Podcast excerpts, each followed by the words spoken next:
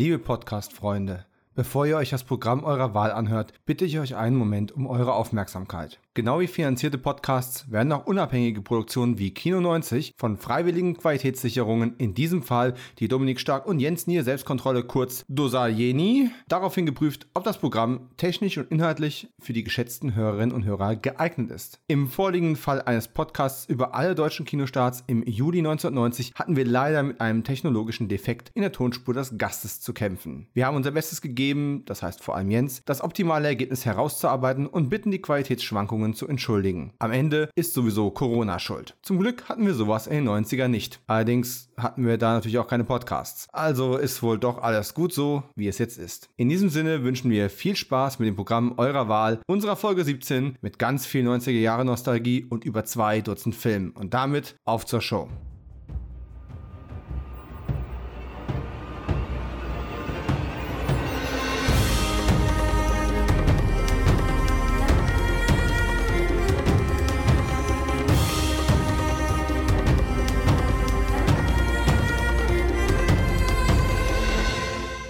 Herzliche Grüße aus dem Sommerloch, das vollkommen unerwartet über diesen Podcast hereingebrochen ist. Einfach krankheitsbedingt. Aber wir sind wieder da, back in business und naja, 30 Jahre in der Zeit zurückgereist, wie wir es üblicherweise immer hier machen. Denn wir sind Kio 90, dies ist ein Podcast. Ich bin Dominik Stark und bei mir ist wieder mal der Markus von Bullet und Fist. Hallo, da bin ich wieder. Ich habe versprochen, diesmal kommen wir direkt ans Eingemachte. Wir haben uns einen straffen Zeitplan gesetzt. Wir werden ihn natürlich nicht einhalten. Ich weiß es doch auch. Wir werden uns verplappern. Wir werden uns irgendwo aufhängen. Wir haben grob geschätzt geschätzt 24, 25 Filme vor uns heute. Das wird eine harte Nummer. Aber wir sind hochmotiviert da durchzugehen und ich lag jetzt zwei Wochen schweigend da nieder. Halsentzündungen und Erkältungen sind einfach das Schlimmste, was einem Podcaster passieren kann. Vor allem, wenn man so eine Laberbacke ist wie ich. Und das muss jetzt irgendwie alles kompensieren. Das wird nicht einfach. Markus, da musst du jetzt einfach durch. Ich kann dir jetzt leider nicht mehr helfen. Ist so. Du, du musst für den Unterhaltungsfaktor sorgen. Ich weiß ja gar nicht mehr, wie das geht. Ja? Wobei du warst auch im Urlaub. Du hast auch eine Pause gehabt.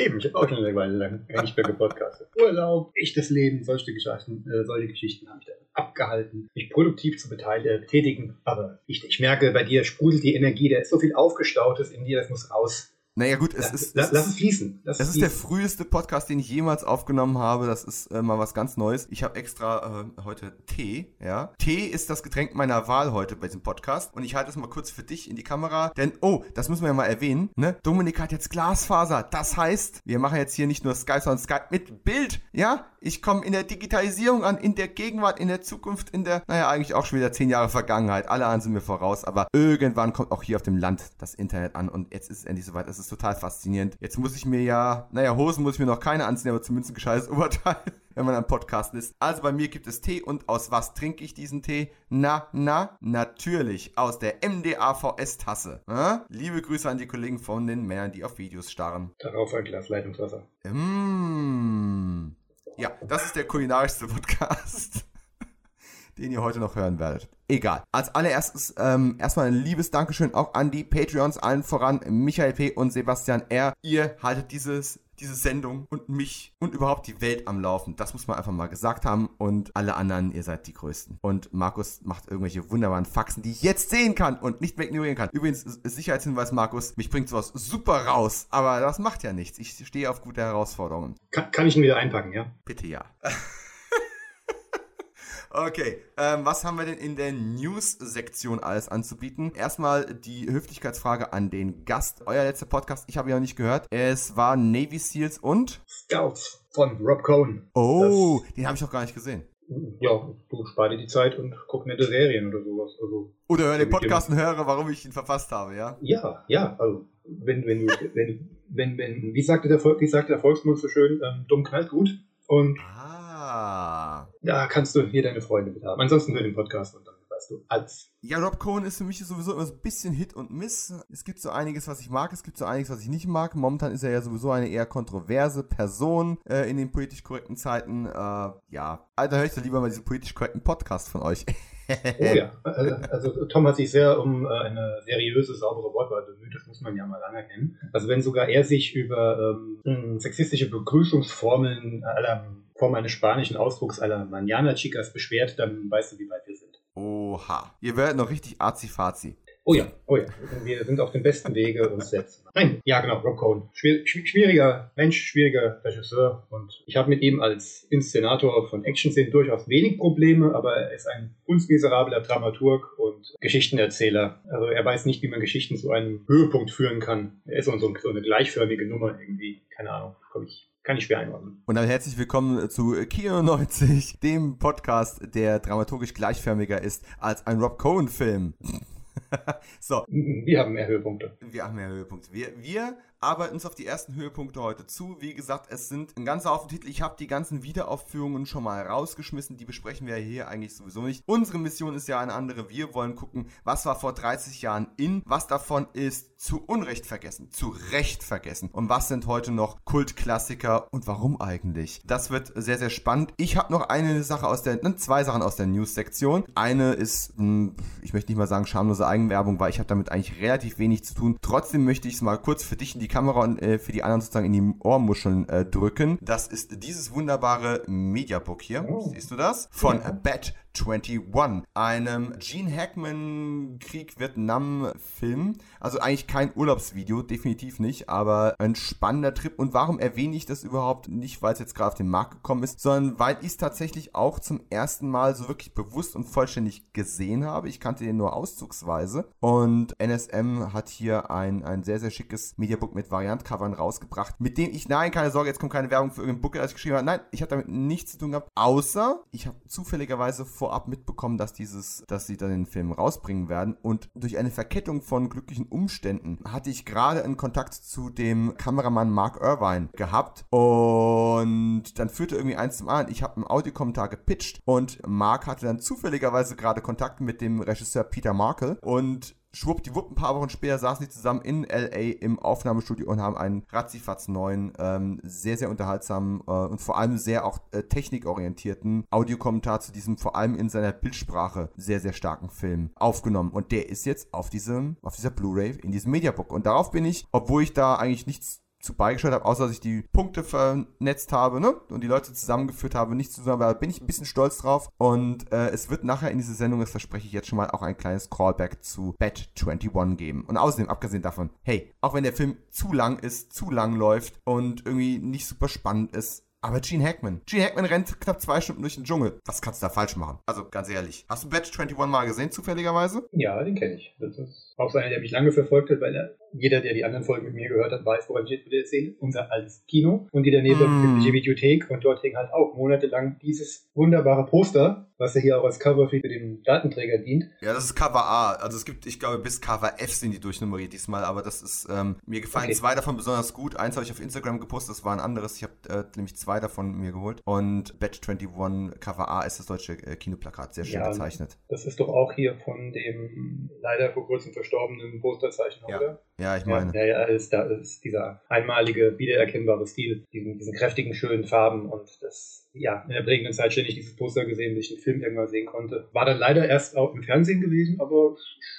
war überrascht, weil ich hatte aufgrund des Posters wirklich was mehr so einen straighten Actioner erwartet, der er nicht ist, obwohl es eigentlich auch ordentlich Budensauber gibt. Mhm. Aber ähm, er war dann ernsthafter, zumindest in Erinnerung, als ich es erwartet hatte. Aber auch die letzte Sichtung dürfte 20 Jahre her sein. Äh, ich bin froh, dass ich es jetzt auf Blu-ray so in seiner Ganzheit sehen konnte, weil tatsächlich, wie gesagt, die Dramaturgie ist ein bisschen schleppend. Also ich sag mal, es passiert relativ wenig dafür, dass es zwei Stunden sind. Was auf der einen Seite mal wieder ein bisschen entspannend ist und eigentlich auch eine gute Einleitung, weil es ist ein, äh, wenn ich es richtig im Kopf habe, ein spät 80er Film und auch in den 90ern ist ja ne, die Bildfrequenz ein bisschen andere gewesen, als wir das heute gewohnt sind. Aber es ist einfach eine sehr, sehr bildgewaltige ähm, Erzählweise und das ist, mhm. äh, ist richtig stark geworden. Und wie gesagt, hey, Gene Hackman ist alleine unterwegs und spricht eigentlich permanent nur über Funk mit mit Danny Glover und Danny Glover ein bisschen over the top in dem Film, aber dafür holt äh, Hackman wieder gut runter. Das ja. klingt irgendwie komisch. Aber ihr wisst, wie es gemeint ist. Also es ist jetzt zu lange her, aber ich, mo ich mochte diese ähm, Stück langsam Dynamik zwischen dem einen, zwischen der Hauptfigur, die in, in Dilemma steckt und dem Außenstehenden, der nicht wirklich hilfreich eingreifen kann. Das ja. Ich, ja, hat gut funktioniert. Kommen wir zum zweiten Newspunkt, den ich einfach nur anspreche, weil du heute in der Sendung bist und ich meine, wir sprechen ausnahmsweise mal nicht über Highlander, aber es ist ja quasi, es, es wäre ja eine, eine grobe Verfehlung meinerseits, als wenn ich A nicht irgendwann auf Star Trek zu sprechen kommen würde in den nächsten zwei Stunden und B, wir nicht ganz kurz adressieren würden, dass es etwas Neues zum Thema Highlander gibt. Ich meine damit nicht die virtuelle Convention, die wir äh, beide verpasst haben, aber die Highlander-Serie, die wir so unglaublich gerne besprechen, hat ja immer, wenn ich versuche, noch neuen, potenziellen neuen Fans ja irgendwie zu empfehlen, äh, die Sache, an der ich immer scheitere, ist so ein bisschen die Bildqualität. Ja, das ist so ein bisschen, hm, es streamt nirgends, die Verfügbarkeit ist also auch ein bisschen schwierig. Und jetzt gibt's was Neues. Es sind neue Transfers in Arbeit. Es wird eine neue Blu-ray-Box geben, zumindest in Amerika. Und zum Zeitpunkt der Aufnahme ist noch nicht klar, obwohl ich Leute kenne, die an der Produktion gearbeitet haben, ist noch nicht hundertprozentig klar, ob das Ding codefrei wird und oder ob es Sublizenzen für Europa gibt. Es würde natürlich Sinn machen, weil Highlander in Europa immer erfolgreicher war als in Amerika. Aber es ist nun mal eine amerikanische Firma, die jetzt diese neuen Transfers macht. Die machen, da, da kam es im, warum erzähle ich das? Im Rahmen dieser Convention gab es eben eine, die Premiere eines Blue, äh, Highlander auf Blu-ray Trailers. Und diesen Trailer hat ein Twitter-Kumpel von mir geschnitten. Und kann man jetzt auf YouTube sehen. Also wenn man so mal Highlander Blu-ray Serie irgendwie mal äh, auf YouTube einfach mal eingibt, findet man das relativ easy. Und äh, hast du es gesehen und wie fandst du es? Freust du dich? Würdest du gern bessere Bildqualität bei Highlander sehen und unbeschnittene Bilder und mehr Interviews? Die letzten beiden Punkte sage ich ein eindeutiges Ja. Für die ersten Punkte will ich warten, bis ich sehe, weil gute HD-Master kann auch zum Fluch werden. Ja, du hast in, in dem Trailer gibt es ja so ein paar ähm, Vergleichsaufnahmen oder Aufnahmen, wo die alte Aufnahme in die neue überwählt. Man sieht es schon, ich nehme gleich mal die, die Erwartungshaltung, schraube ich gleich mal ein bisschen runter. Das wird keine Revolution werden. So wie ich die Sache verstehe, das ist zwar auf Film alles gedreht worden, aber es ist dann auf Video, es sind die Mastertapes äh, endproduziert worden. Und was die da machen, sind, die gehen zu den Original-Videotapes zurückgegangen und mastern von diesen Sendetapes quasi nochmal nochmal einen neuen Transfer. Ist ganz klar, weil das Star Trek-Problem, dass man quasi alle visuellen Effekte neu machen müsste, weil die sind natürlich nie in HD erstellt und produziert worden. Sprich, wir werden kein echtes, tolles, mega zeitgenössisches HD-Bild bekommen, aber etwas, was nicht ganz so im Matsch versinkt. Und das kann nur gut sein.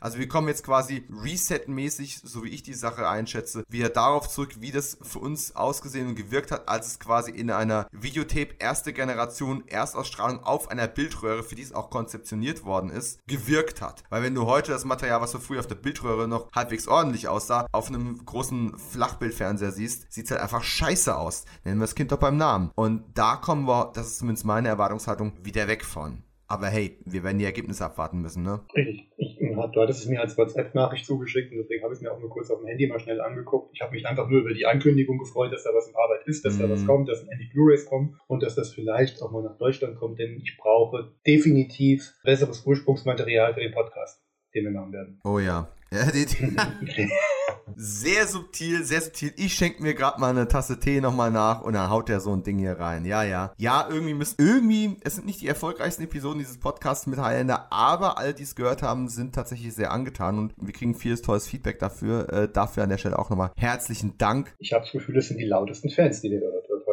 So gefühlt. Ja, ja, da würde ich dir recht geben. Also von daher, ähm, es kann nur einer Podcast, wird mit Sicherheit zurückkehren. Wie, wann, wir werden es erleben. Und jetzt zurück in die 90er. 30 Jahre zurück. Du kennst das Spiel schon, äh, du warst ja oft genug zu Gast. Wir schauen erstmal kurz in die Musikcharts. Äh, das können wir an der Stelle relativ kurz machen, weil, naja, das letzte Mal die Musikcharts vom Juni 1990 haben auch wir beide durch, durchgekaut. Ich gehe mal kurz auf die Veränderungen ein. Mhm. Auf Platz 1 ist nämlich immer noch unverändert. Verdammt, ich lieb dich, war von Matthias Reim. Ich habe auch das Gefühl, wir werden ihn noch ein paar Monate nicht los. Der war hartnäckig, der war sehr hartnäckig damals. Ist ja auch immer noch ein Ohrwurm. Also ich, ich, ich höre den ja, Song ja immer noch. aber den haben sie lang genug laufen lassen, bis sogar der letzte über 10 den Text auswendig konnte. Äh, ja. Damals gab es noch keine ja. Von der 15 hochgeschossen auf die 2. Ups, ab von Snap. Äh, mhm. Nee, da bin ich raus. Er hat keine Ahnung. Da klingelt gar nichts. Nada. Snap, klar, schon logisch. Aber ups, ab, keine Ahnung. Auf Platz 3. Oh, echt, kennst du nicht?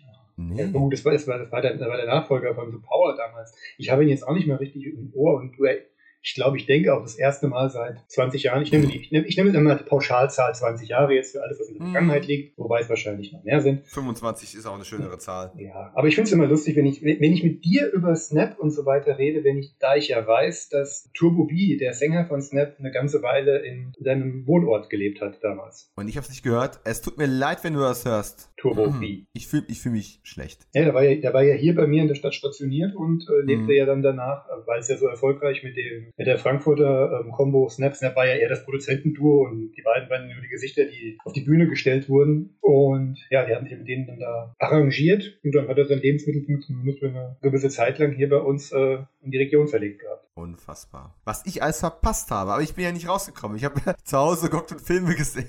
Oder Wahrscheinlich hast du ihn gesehen, hast du ihn nicht erkannt. Wahrscheinlich auch.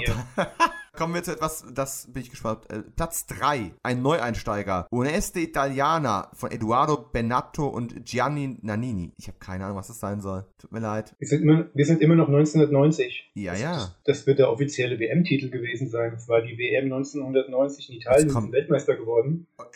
Äh, jetzt kommst du mir auch noch mit Fußball? Ehrlich? Das ist das einzige und das letzte, woran ich mich bei Gianna Nannini erinnern kann. Ich meine, ich war, äh, ich sehe öfter mal hier in Deutschland durch diverse Talkshows, äh, Talkshows sag ich, Spielshows Show samstags abends getingelt, aber ich wusste nie, was, was ich mit ihr anfangen sollte. Ich konnte mir den Namen nicht merken. Aber wenn ich mich jetzt richtig erinnere, und auch hier denke ich jetzt seit 30 Jahren das erste Mal wieder dran, die hatte damals, glaube ich, den, den offiziellen WM-Song komponiert und eingesungen. Damals war das ja immer, jedes Land hat ja dann noch den Originalsong dazu komponiert und der ging ja auch durch alle Fernseh- und Radiostationen. Und vom zeitlichen Ablauf her würde das passen. Juli, es ist Sommer 1990, WM, Italien, italienische Sänger. Die Kausalkette lässt da eigentlich nur einen Schluss zu. Wir halten einfach im Rahmen dieser audioarchäologischen Erkundungstour fest, ich bin popkulturell ähm, aufgeweckt, nicht sozial oder irgendwie gesellschaftlich. Ähm, auf Platz 4 äh, nach wie vor äh, Killer äh, von Adamski. Platz 5 von der 3. Ich, ich, muss es nicht schon wieder vorsingen.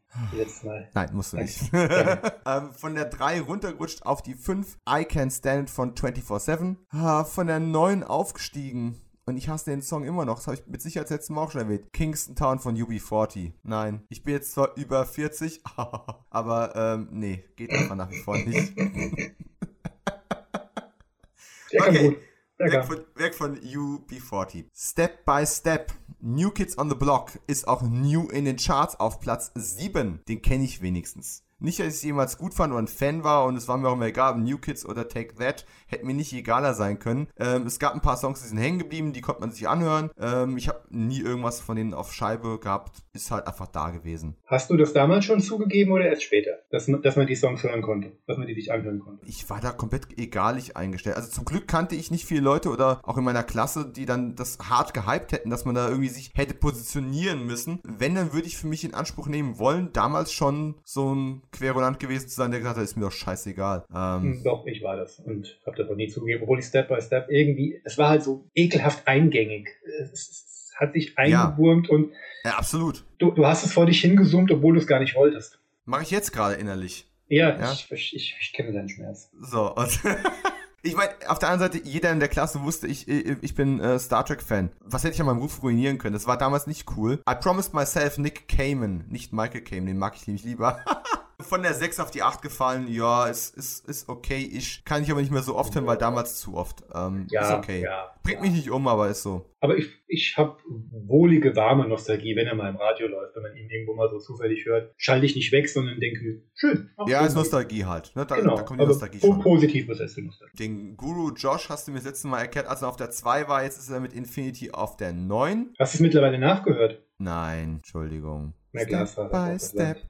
Ähm, Platz 10, Go Get the Cup von David Hanselmann oder äh, David Hanselmann. Es ist deutsch geschrieben mit zwei N. Also David Hanselmann ist neu in den Charts und ich weiß nicht, wer David Hanselmann ist. Schreibe ich mir auf, gucke ich nachher oder höre ich nachher mal nach, bin ich jetzt zu neugierig, ja. aber das sagt mir jetzt gerade gar nichts. Liebe David Hanselmann-Fans da draußen, nehmt es mir nicht übel, sondern lehrt mich, gebt mir den Quick Guide zu Hanselmann. Und jetzt noch ausnahmsweise aus dem Top 10 raus, Platz 11 und zwar aus Gründen. It Must Have Been Love von Roxette. So. Foreshadowing! Äh, genau. Aus Gründen, ähnlich wie Bet21 äh, seinen Grund hat, dass ich es am Anfang kurz vorgestellt habe. Nicht nur wegen der persönlichen Geschichte, sondern äh, weil es einen Grund hat. Foreshadowing. Übrigens, Foreshadowing, es gibt einen, nutzt euch nichts, dass ich euch das erzähle, aber vielleicht packe ich es mal auf meinen YouTube-Kanal. Es gibt einen ähm, herrlichen Outtake von den Dreharbeiten zu meinem Hitman-Film, wo mein Hauptdarsteller nach der Folter am Boden liegt im Hintergrund liegen auch die Handschellen rum, Blutspritzer am Boden. Und äh, wir mussten irgendwie gerade das Setup um, umbauen und ne, die Kamera war an, weil irgendwie Schärfe ziehen. Und er fing dann an, It Must Have Been Love von Roxette zu singen, weil wir das irgendwann mal zusammen äh, gehört hatten. Und irgendwie war dieser Vibe noch da. Und wir waren zwar nicht ganz texteinig, äh, ich bin dann mit irgendwann eingestiegen. Das war das schrecklichste, wunderbarste Duett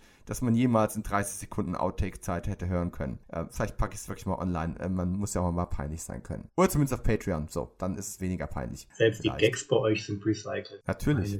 ja, ich meine, wenn ich sowas höre, denke ich an erstes an ähm, Mel Gibson und Danny Glover am Ende von Lethal Weapon 2, als sie das Originalende gedreht haben, in dem Wilkes ja eigentlich noch versterben sollte und ähm, er plötzlich ähm, Why Do Birds Suddenly Appear anfängt zu singen. Gibt schöne Outtakes. Ja, ja, ja. Es ist kein Verweis auf Little Weapon gewesen. Es war einfach nur, wir standen irgendwie auf Roxette. Und ich fand es überhaupt faszinierend, dass ein, ein, ein, Tex, ein Texaner auf Roxette steht. Das war eine Erkenntnis, die wir bei Atomic Eden bei den Dreharbeiten irgendwann hatten, weil wir irgendwann angefangen haben, Roxette zu singen. Und irgendwie, das hat funktioniert. Keine Ahnung warum. Ich möchte wetten, die meisten Amerikaner, die das Lied damals gehört haben, zu einem ganz bestimmten unbekannten Film, den wir nachher noch mal kurz ansprechen werden, ja. werden das erste Mal auf die Landkarte geguckt haben und geguckt äh, und erfahren haben, wo Schweden liegt. Ja, äh, würde ich auch wetten. Und der Witz ist, als ich das alles zusammengestellt habe oder auch als wir das gesungen haben, ich war mir dessen nicht bewusst, dass dieser Song in diesem Film auftauchen wird, den wir vielleicht eventuell nachher nochmal kurz erwähnen werden. Du weißt, ich gucke immer noch gerne auf den Playboy drauf, einfach um zu gucken, wo der Zeitgeist damals kulturell so war. Ich gucke rein. Ja, deswegen bist du der Profi und ich immer noch der Laie. Playboy-Cover im Juli 1990. Das Covermodel war Sharon Stone. Mmh, ein wunderschönes Foto. Sie hatte auch eine Cover-Story und ein Pictorial im Inneren. 1990? Äh, 1990 ist super Zeit, ne? Das ist so äh, zwischen äh, John Frankenheimer und dann ähm, ähm, Verhoeven mit äh, Basic Instinct. Eine gute Zeit für Sharon Stone. Spannend. Sie war noch so wie dieser heiße Newcomer, bevor alle angefangen haben, richtig zu schwitzen. Im Centerfold war äh, Jacqueline Sheen. Keine Ahnung, ob die Verwandte verschwägert mit irgendeinem aus der Sheen Family ist. Ich habe nichts, äh, nichts über diese Frau. Interviews. Ich gab, ist, dass sie ja nicht Sheen heißen eigentlich. Ja. Interviews gab es mit Quincy Jones und die äh, berühmten 20 Fragen gingen an Matt Groening, äh, dem Simpsons-Erfinder. Ja, das passt ja auch zu der Zeit. Dass Deutschland. Ja. Entschuldigung, ich unterbreche dich ständig, wo wir es eigentlich nicht machen bei der Kamera wir haben die Kamera extra aufgebaut, um uns nicht zu unterbrechen, aber du wirfst halt die, die, die, die, die, die Punkte immer rein. Ich möchte sofort, sofort äh, insistieren, wie man es ja beim Podcast hören immer gerne macht. Und der Unterschied ist, hier kann ich es machen. Tut mir leid. Ja, aber stimmt. Simpsons waren erst ein Jahr alt. Ah, stimmt. Da, da war ja, ja noch der heiße Scheiß wir, wir reden von Sachen, die 30 Jahre alt sind, ne? Und jetzt sind die Sim Simpsons. Ich war übrigens, der Humor müsste genau mein Ding sein, ist es aber nicht. Ich habe, glaube ich, habe ich überhaupt ein paar Folgen mal komplett gesehen. Ähm, ah, ah, wann bist du denn eingestiegen? Oder hast, bist du überhaupt mal eingestiegen oder hast nein, du nur einmal geguckt und nein, dann nie wieder? Ich, ich habe immer mal Einzelfolgen gesehen oder einzelne Gags gesehen oder Zusammenfassungen, Zitate. Einer meiner äh, besten und ältesten Freunde ist ein riesen Simpsons-Fan. Ich würde wetten, der guckt die immer noch. Muss es und, geben, sonst würden sie nicht mehr laufen. Ja, und er, und er hat, er hat mich draufgebracht, wann haben wir uns denn kennengelernt? Wir haben uns um die, wir haben uns so 97, 98 haben wir uns kennengelernt und da hat er immer mal versucht, mich an die Simpsons ranzuführen. Ja, aber es hat irgendwie, es hat irgendwie nie so ganz gezündet. Keine Ahnung warum, ich kann es nicht sagen. Das deutsche Cover, weniger spannend als das amerikanische Cover von Playboy. Brandy Brand. Ja, Brandy Brand war immer mal so 88 ähm, bis 90 als das, äh, ich sage mal, politisch unkorrekt Hot Girl in irgendwelchen Filmen oder Serien unterwegs. War mal kurz in der Folge von den Bundys zu sehen, sowas in der Art, ne? Als Raum der schlaflosen Nächte. Aber ihre geilste Rolle, Wortspiel nicht beabsichtigt, ist von 1989, denn sie war der Elevator Operator in Love in an Elevator von Aerosmith. Musikvideo-Historie, Leute. Ja. Ich kenne ich kenn das Lied, ich kenne das Video, aber ich glaube 20 Jahre her. Ähm, ja. Nicht mehr gesehen. Also, äh, guckst du dir nachher an, Love in an Elevator, um zu sehen, wer ist der Elevator Operator. Ist einfach auch eine geile Bezeichnung. Besondere Geburten und Todesfälle. Natürlich gab es Tote, natürlich gab es Geburten auch in der Popkultur, aber nichts, was mir so richtig ins Auge gestochen ist. Deswegen überspringen wir diese Sektion und gehen noch ganz kurz auf das Fernsehen ein. Was war in Deutschland im Fernsehen los im Juli 1990? Eins, was mir relativ am allerwertesten vorbeigeht und eins, was mich mitten ins Herz trifft. Am 15. Juli hat die ARD ähm, zum allerersten Mal alles Paletti ausgestrahlt. Das nur mal so als Information. Es wird ein paar Nostalgiker, Nostalgiker geben, denen das noch was sagt. Viel wichtiger ist aber am 21. Juli der Frank, der Zander, brachte die Pizza nach Deutschland. Teenage Mutant Ninja Turtles, eigentlich damals noch Teenage Mutant Hero Turtles, natürlich wegen Ninjas sind böse, ähm, hatte seine Premiere damals bei RTL Plus. Und äh, naja, jeder, der mich kennt, weiß, ne? Turtles, das ist eine große, große, große Kindheitsliebe von mir. Ich bin ja immer wieder überrascht, dass das erst 1990 wirklich nach Deutschland gekommen ist mit der Cartoon-Serie damals. Äh, ich war schon zehn gut klar vorher, die wahrscheinlich eh nicht gucken dürfen. Und wir haben auch erst in dem Dreh irgendwann ähm, Satellitenfernsehen bekommen. Da waren wir auch nicht gleich bei der ersten Welle mit dabei. Ja, aber 1990 ne, begann quasi meine Liebesaffäre mit seltsam belegten Pizzen und Meister Schröder. Und ich meine nicht den späteren Kanzler. Turtles. War einfach wunderbar. Es ist. Ah, ich könnte anfangen zu schwärmen, aber nein, das tue ich nicht. Ich verweise einfach an der Stelle auf die Folge, was war es denn, 11, 12 oder sowas, wo ich mit dem Movie Steve über den Turtles Kinofilm gesprochen habe. Und äh, die Wahrscheinlichkeit, dass wir bald über Turtles 2 sprechen, ist ähm, ungefähr so hoch, wie dass es nachts dunkel wird. Okay. Da bin ich ja sehr dankbar für, weil ich nicht ganz so tief in der Materie drin bin, würde ich jetzt sagen. Ich habe keine Antipathie gegen die Turtles, aber der Hype ist einer, der, der mir vorbeiging. Aber das liegt daran, dass ich damals technisch ähm, der Dominik Staat, der, der aus ähm, unserem kleinen Dorf damals war, äh, weil wir die Schlüssel erst sehr viel später hatten. Also ich zwar alles mitbekommen habe, was um die Turtles kreiert wurde, an Hype, aber ich selbst auch ewig warten musste und bis ich einsteigen konnte, war der große Hype schon so ein bisschen vorbei. Mich hat es dann nicht so begeistert. Die Filme habe ich dann damals mit, mit Freude geschaut. Damals, heute will das, ja, weil, weil mir die Nostalgie fehlt, fällt es mir heute schwer, da so einzusteigen. Tut mir. Was haben die Turtles-Filme etabliert? Wenn du einen Boing. schwachen dritten. Wenn du einen schwachen dritten Teil zu deinem Franchise drehst, engagiere wenigstens Stuart Wilson als Bösewicht. Und hol Golden Harvest mit in die äh, ins Boot. Ja, wovon man dabei leider nicht viel gemerkt hat. Aber egal. Ähm, ja. Haben wir nächstes noch Diesel Weapon 3 noch kurz mit reingepackt, für alle, die sich erinnern. Äh, übrigens, ne, ich sage immer Stuart Wilson, der bestgelaunte Bösewicht der 90er, denn was der dauergrinsend durch Flucht aus Absalom gehüpft ist, ist es einfach eine Freude. Das nur mal so nebenbei. Gut, wollen wir anfangen? Ja, ja. Donnerstag, der 5.7.1990. Es war Sommer. Und der erste Film, den wir kurz erwähnen, ist Atemloser Sommer. Heißt im Original Side Out, ist von äh, Peter Israelson und äh, ist tatsächlich leider so ein VHS-Only-Titel. Also er streamt auch momentan nirgends. Und es ist so eine Story, die passt einfach in die frühen 90er wie Arsch auf Eimer. Ein Jurastudent kommt nach Kalifornien, um, naja, Jurist zu werden, will den Sommer einfach in der Sonne verbringen und wird dann Profi-Volleyballer. Ja, das ist, das ist der Plot. So, hat's nie über die VHS hinaus geschafft. Äh, C. Thomas Howell spielt den Zugeknöpften und äh, Peter Horton mit einer harten 80er-Friese spielt dann quasi den Sunny Boy, der ihn auf die, äh, naja, helle Seite des Lebens zieht. Mhm. Äh, Peter Horton, nicht der Horton aus Highlander. anderer Horten. Und Courtney Thorne Smith, die man später vor allem äh, wahrscheinlich aus Ellie McBeal und Melrose Place kannte, äh, hat dann da quasi den Love Interest gespielt. Das Ding lief, glaube ich, auch ein paar Mal im Fernsehen, aber ich habe ihn tatsächlich nie gesehen. Ich kenne nur den Trailer, die Plakate und es ist einfach, ja, typischer Early 90s Cheese. Ja, also ich habe an den seit 20 Jahren nicht mehr gedacht.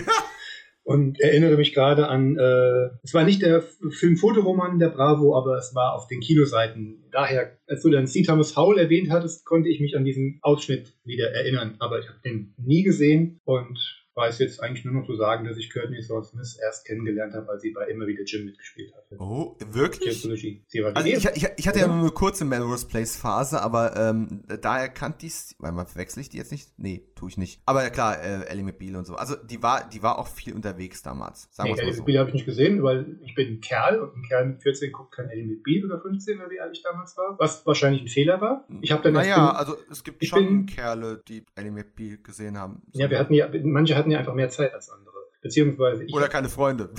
Äh, ja, okay, es war, es, ich würde es mir heute auch nochmal angucken, A als Zeitkapsel und B, weil es ja von David Kelly ist, dessen Picket Fences und Boston Legal arbeiten ich ja mehr als schätze. Ja. Und allein deswegen, wenn es nur mal so ein paar einzelne Folgen sind, um mir diese Dialogperlen mal anzuhören. Deswegen war mir bekannt, dass es die Dame gab, aber gesehen habe ich Courtney Smith erst bei immer wieder Jim und das lag daran, dass ich damals verletzt mit einem kaputten Knie und der Couch lag und man hat alles geguckt, was.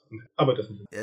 Ganz kurz noch zu Ellie McBeal. Ich würde sagen, das kann man sich auch heute immer noch gut angucken. Als erwachsener Kerl ist man vielleicht auch ein bisschen weniger von dem ganzen schmalzigen Romantikkram äh, genervt. Auf der anderen Seite war Ellie McBeal immer so eine Serie. Ich habe ich hab, ich hab's immer mit Buffy verglichen. Es gab so Serien, wo der Protag Hauptprotagonistinnen Name auch der Titel der Sendung war. Xena wäre auch zum Beispiel. Wo aber die Hauptfigur für mich nicht zwingend der Grund war, die Sendung eingeschaltet zu haben, sondern alles rundherum. Die peripheren Charaktere Charaktere, das Worldbuilding und, und was, ne? Einfach andere Qualitäten als jetzt diese Hauptfigur, die mir da in den Titel gepackt worden ist. Und bei Ellie war es auch so. Alle Nebenfiguren fand ich ungleich interessanter und, und spannender. Ich glaube, die Serie ist einigermaßen gut gealtert, mit Ausnahme der visuellen äh, Gags. Diese, es sind ja so viele die Maske-Gags drin gewesen, ne? so mit rausklappenden Zungen und raus, äh, ne? so Stielaugen und so ein Kram. Das ist nicht gut gealtert. Das war damals schon nicht so toll. Und, aber hey, Robert Downey Jr. war eine Staffel lang dabei und das war mega gut. Wo du es erwähnst, das erinnert mich jetzt ganz kurz, tut mir leid die Exkurse. Wir sind immer noch in den 90ern, das passt. Alles gut. Äh, das eben 90er in den 90ern gab es ja halt auch noch, habe ich noch lineares TV geguckt und das bedeutet, es gab ja auch immer diese, diese, diese Clips, diese Vorschau auf das Programm am Abend. Und immer wenn du Vox eingeschaltet hattest und es gab eine Vorschau auf Ellie McBeal, wenn du das über die Jahre hinweg chronologisch getan hast, wusstest du immer, an welchem Punkt ihrer Beziehungswelt Ellie McBeal war, ohne eine einzige Folge gesehen zu haben. Also ja. ich wusste immer, wie es Ellie ging, gerade obwohl ich nie eine Folge komplett durchgeguckt hatte. Das hat mir gereicht, äh, um, um, um, um, diesen, äh, um diesen, diesen Hype, der darum kreiert wurde, zu verstehen zumindest. Ja. Aber vollständig geguckt, weil auch damals war ein Tag mit 24 Stunden lang, habe ich dann halt andere Sachen. Mhm. Kommen wir zu einem Film, der auch am 5.7. gestartet ist ähm, und von dem ich tatsächlich bis zur Vorbereitung dieses Podcasts geschworen hätte, ich kenne den nicht, aber ich kannte ihn. Er heißt im Original Heart Condition, ist von 1990, James D. Perriott hat den gedreht, Bob Hoskins hat die Hauptrolle gespielt und ihm zur Seite stand Denzel Washington. Und der Film heißt in Deutschland Der Chaotenkopf. Und er wurde damals ganz groß damit beworben, dass es quasi, ne, letztes Jahr hat er sich für Roger Rabbit angelegt, dieses Jahr, ne, ähm, hat er ganz andere Probleme. Also es war sozusagen der, man hat damals auch so Bob Hoskins als echten A-Namen quasi irgendwo versucht zu vermarkten. Ähm, Roger Rabbit haben wir natürlich alle gesehen, gruseliger Film. Und Hoskins ist immer großartig, das steht völlig außer Frage. Dieser Film, ich kann ihn nicht wirklich empfehlen. Ich habe ihn damals im Fernsehen gesehen, das ist auch schon oh, 20 Jahre her. Also nicht im Kino, Fernsehen. Und und es ist auch so ein VHS-Only-Kandidat. Und ich kann mir auch nicht vorstellen, dass eine Firma sich jetzt den sitzt und sagt, Mensch, den bringen wir jetzt auch mal schön in der Mediabook Edition raus, denn das, die Prämisse ist, dass Bob einen rassistischen Polizisten spielt, der mit seinem eigenen Leben und seiner Gesundheit sehr schlecht umgeht, sich schlecht ernährt und, und so weiter und so fort. Irgendwann kriegt er einen Herzinfarkt im Dienst und als er aufwacht, hat man ihm das Herz eines verstorbenen schwarzen, also afroamerikanischen Anwalts Denzel Washington halt eingepflanzt. Und äh, ähnlich wie in Roger Rabbit, wo, wo, wo Hoskins ja auch mit nicht existierenden Cartoon-Figuren interagieren musste, interagiert er hier quasi mit dem Geist von Denzel Washington, der natürlich ab und zu auch zu sehen ist, weil, ne, aufstrebender Kinostar und sowas muss man ja auch zeigen. Und natürlich geht es ein bisschen darum, den, den Rassisten, der auf sein eigenes Leben und seine Gesundheit nicht so viel gibt, den umzudrehen und zu einem besseren Menschen zu machen. Aber Leute, Leute, Leute, ich bin ja jemand, der normalerweise sagt, politisch korrekt sein muss nicht immer sein. Aber so manche Gags, es ist sogar, ist, guckt euch einfach mal den Trailer an. Wenn er wach wird, hat man ihm einen ähm, schwarzen äh, Dildo zwischen die Beine äh, im Krankenhaus gestellt, damit er erstmal sich richtig erschreckt erschreckt, wenn er wach wird und denkt, man hätte ihm eine Geschlechtsverpflanzung äh, irgendwie angedeihen lassen. Das ist so die Art von Humor, die da drin vorkommt. Huh. Also ich, ich, weiß, ich fand das damals irgendwie unterhaltsam, aber ich habe äh, eben, um jetzt mal dich zu zitieren, lieber Markus, seit über 25 Jahren, seit 20 Jahren mindestens nicht mehr an diesen Film gedacht und erst als ich den Trailer gesehen habe, habe ich gedacht, ach du Scheiße, den hast du wirklich, weil seit 1 oder Pro 7 oder wo der lief, hast du den wirklich damals gesehen? Du ja aber auch. Ja, wie du. Ich habe ihn im, im, im, Fernsehen gesehen. Das war auch, auch einer der ähm, Backlash zu den alten Folgen ähm, dieser Teleclub-Trailer-Rotation, äh, wo ich den x-mal gesehen habe, wo ich mich aber auch nichts mehr erinnern konnte. Also auch in diesem Gag, den du gerade erwähnt hast, keine Erinnerung mehr. Also ich könnte jetzt auch gar nicht mehr sagen, wie ich gehe jetzt mal davon aus, ähm, ohne mich wirklich daran erinnern zu können, dass es der typische Verlauf ist des Rassisten, der zum Schluss geläutert wird, nach dem Motto, ey, die sind ja auch alle vollkommen in Ordnung. Äh, ich, also das Anliegen ist wahrscheinlich das Richtige, die Mittel ist, die Wahl der Mittel ist vielleicht ein bisschen fragwürdig. Ich frage mich halt heute noch, warum ist dieser Film überhaupt gemacht worden? Gut, Denzel war noch nicht der Große und ich möchte wetten, der ist noch lange zurückgehalten worden und erst dann auf den Markt geworfen worden, nachdem er den Oscar für Glory dann bekommen hat weil du hattest ja Glory schon in der vorherigen Folge, lief ja, glaube ich, drei, vier Monate früher an. Es würde mich nicht wundern, wenn man da äh, bei, bei der Recherche rausfinden würde, dass da vielleicht sogar nicht mal mehr ähm, ein großer Kinostart angedacht war und man einfach, ja, Herrn Washingtons neu gewonnene Popularität dafür genutzt hat, äh, den Film größer zu vermarkten. Aber das ist auch, damit habe ich alles gesagt über den Film, was ich sagen kann, weil ich, ich habe keine, keine, faktisch keine Erinnerung mehr. Guck dir den Trailer an, es kommt alles wieder zurück und es ja. ist, der war damals okay witzig. Ja, Ähm, okay. Aber es ist halt, ja, ich weiß nicht, man dachte vielleicht damals, kommen wir lassen mit, wir machen mit Bob einfach nochmal dasselbe mit Roger Rabbit, nur ohne Cartoonfigur. Man wollte ja lange Zeit ein ähm, Roger Rabbit äh, Sequel produzieren. Das ist ja jahrelang in Produktion gewesen, bis man es dann irgendwann hat sein lassen. Und, oder also, in Produktion ist falsch, in, in Entwicklung gewesen. Und ich weiß nicht, ob man einfach versucht hat, dieses Konzept nochmal zu kopieren. Es ist mir ein bisschen rätsel, aber so um die Zeit herum kam ja auch irgendwann Ghost Dad mit ähm, Frauenbetäuber ähm, Bill Cosby. Diese und, oder Ghost Nachricht von Sam, ja, also auch dieses Interagieren mit Geistern und sowas, das ist ja durchaus auch ein Thema in den frühen 90ern gewesen. Stimmt, ja. es, es war da schon was irgendwo in der Luft und alle wollten irgendwie so ihren eigenen Take zu dem Thema irgendwo machen und äh, der Codenkopf war eben einer davon. Ich empfehle einfach mal den Trailer zu sehen und sich dann zu, fra- zu sagen, naja, ich glaube, hab, wir haben alles gesehen und äh, James D. Parriott, der Regisseur, das war auch sein letzter Spielfilm. Er hat danach äh, noch ein paar Serienepisoden inszeniert, unter anderem für die recht interessante Behind-the-Scenes Hollywood-Serie Action, die aus, aus Sicht eines, eines ähm, Serienentwicklers ähm, erzählt wird. Und was halt auch super witzig ist, du guckst dir diesen Trailer an und die ganze Zeit läuft im Hintergrund so ein penetranter Spät-80er-Song. Have a Heart, ne? Weil ha Herztransplantation. Haha, was ein Witz. und natürlich äh, ist es dann die Single, die mit dem Film auch mitverkauft werden musste. Es ist alles sehr obskur. Was mir schon nach den ersten beiden Titeln so auffällt, ist, mir, mir fällt sofort ein Begriff jetzt ein, den es heute schon so gar nicht mehr richtig gibt, äh, das Sommerloch. Das sind solche locker äh, fluffigen Filme, die da in, in, im Sommer in die Kinos geschmissen werden, flankiert von ein, zwei großen Titeln, manchen überraschenderweise großen Titeln, wo wir ja gleich noch hinkommen werden. Ich meine, wir haben ja einen, der nicht mit den Erwartungen an die Einspielergebnisse an den Start gegangen ist, die er ja dann generiert hat. Aber ja, es sind ich erinnere mich wirklich an den, gerade an die, die Sommer von damals, was da alles für ein Quatsch im Sommer in die Kinos geschmissen wurde. Ich meine, das war ja auch die große Zeit der Police Academy rein. Gab's die da noch? 1991? Müsste bei dir auch noch bald ja, kommen, oder? die gab's noch. Ja, ja, ja. ja Ich weiß gar nicht, wo wir jetzt sind. Fünf oder sechs dürften es 91 sein, oder? Vier, Müsste auch- fünf, ja. Müsste bei dir dann auch bald aufschlagen. Müsste. Aber gut, wir haben ja auch immer so ein bisschen Zeitversatz, ne? Wenn, während in, äh, das ist wie mit Villariba und Villabajo, äh, während in Amerika Sommerloch ist, ne? Das kommt ja mit, mit, mit drei Monaten Zeitversatz oder drei, Mhm. sechs Monate, je nachdem. Genau. Wir haben jetzt auch eine Menge 1989er Titel hier auf der Liste. Äh, direkte Überleitung zum nächsten. Äh, ein Film, von dem ich noch nie was gehört oder gesehen habe. I, Madman. In Deutschland hieß er Hardcover. Der ist von 1989. Äh, Tibor Takacs hat den gemacht. Takacs, ja. Äh, oder so? Takacs oder Takacs? Naja, so irgendwie in der Art. Jenny Wright hat die Hauptrolle gespielt, Clayton Rona äh, ihren, ja, ihre, ihre männliche bessere Hälfte sozusagen. Ist ein Fantasy-Horrorfilm über einen, salopp gesagt, über einen Killer, der aus einem alten Buch stammt und dann halt real wird. So, salopp gesagt. Es gibt davon eine Blu-ray, äh, auch von NSM Records. Ich habe den Film noch nie gesehen. Ich finde auch das Creature-Design für diesen Killer ziemlich irr. Ich habe den Trailer mir angeschaut. Der einzige Grund, der mich nötigen würde, den Film zu sehen, ist tatsächlich Clayton Rona. Hast du, aber bevor ich darauf eingehe, hast du Hardcover gesehen? Ich meine, ich, also ich bin auch hier, bin mir der Bewu äh, Existenz des Films bewusst. Ich wusste gar nicht, dass der eine Blu-ray hat. Ich dachte, das wäre einer dieser komplett verschollenen Titel. Die Deswegen, Blu-ray ist noch nicht so alt. Äh, vielleicht liegt es daran. Das Gefühl Ja, okay. drückt dich nicht. auch da ist der Markt bald abgegrast und man muss mal auf Titel zurückgreifen, die nicht mehr so präsent sind. Nee, den habe ich nie gesehen, obwohl ich, obwohl der damals auch so ein bisschen durch die Zeitschriften geprügelt wurde aufgrund der Mitwirkung ja, von Tibor oder Tibor Takat, der ja gerade zu dem Zeitpunkt die beiden Gate-Filme auf dem Konto hatte. Und Jenny Wright war ja natürlich dank äh, Near Dark äh, Horrorfans ein Begriff gewesen. Aber der ist komplett an mir vorbeigerutscht. Also selbst bei meiner Horrorfilmblase um mich herum, ich, hatte, ich war ja der Einzige, der Actionfilme geguckt hat, meine Kumpels haben alle Horrorfilme geguckt, deswegen kenne ich die Dinger ja alle. Aber selbst bei denen ist der bestenfalls eine Fußnote gewesen. Und jetzt kommt aber der Punkt, ne? Clayton Rona. Warum bin ich geil auf Clayton Rona? Und wer zur Hölle ist Clayton Rona? Ich würde wetten, jeder ähm, hat den schon mal gesehen. Also zumindest jeder in unserer Altersklasse kennt den vom Sehen her. Na komm, welcher Star Trek-Folge hat er mitgespielt? Er hat natürlich in einer, in einer frühen Episode von Star Trek The Next Generation mitgespielt.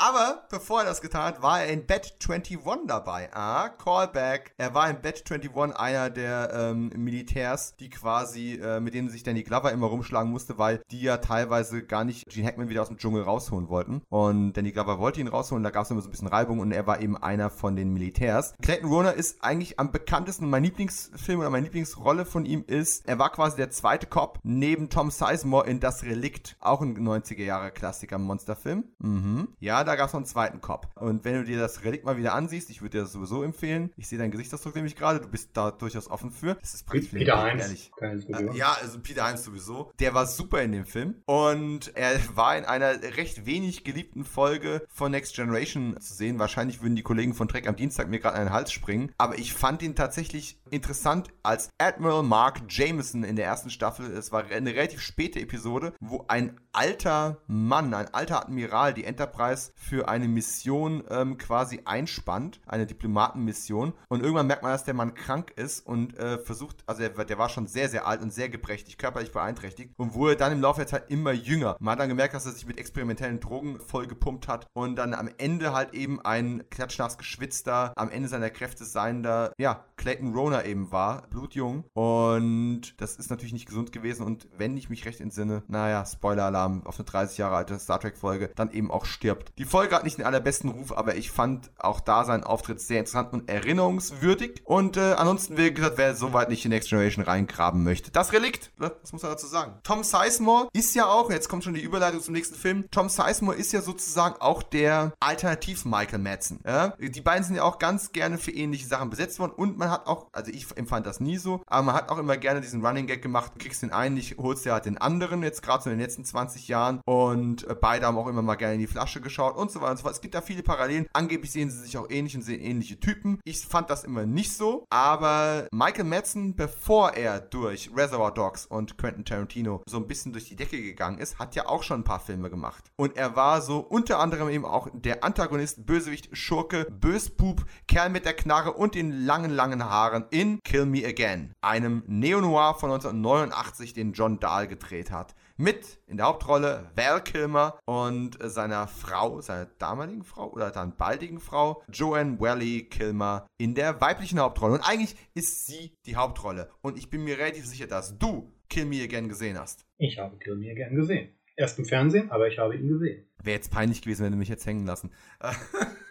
Ist schon 20 Jahre her, aber Natürlich. ich habe ihn gesehen. Äh, ich habe ihn auf DVD zum ersten Mal gesehen, als der vor ungefähr 20 Jahren auf DVD rauskam. Leider ist die, äh, ich glaube, es ist die Euro-Video-DVD äh, im Letterbox-Format, wie ich jetzt feststellen musste. Äh, also Bildqualität nicht besonders gut und dann auch noch ziemlich eingeboxt das Ganze. Aber John Dahl, ne? Wenn ich es richtig im Kopf habe, sogar sein Debütfilm und eigentlich der erste Neo-Noir, den er gemacht hat. Und wenn wir mal ehrlich sind, er hat zwar auch andere Sachen gemacht, aber diese Liebe zum Noir-Kino, zu den, ähm, zu den Beleuchtungen, zu den Femme Fatales, zu den, zu den fiesen Kerlen, das merkst du selbst in seinen Horrorfilm-Ausflügen wie äh, Joyride. Das merkst du natürlich vor allem in seinen 90er-Werken.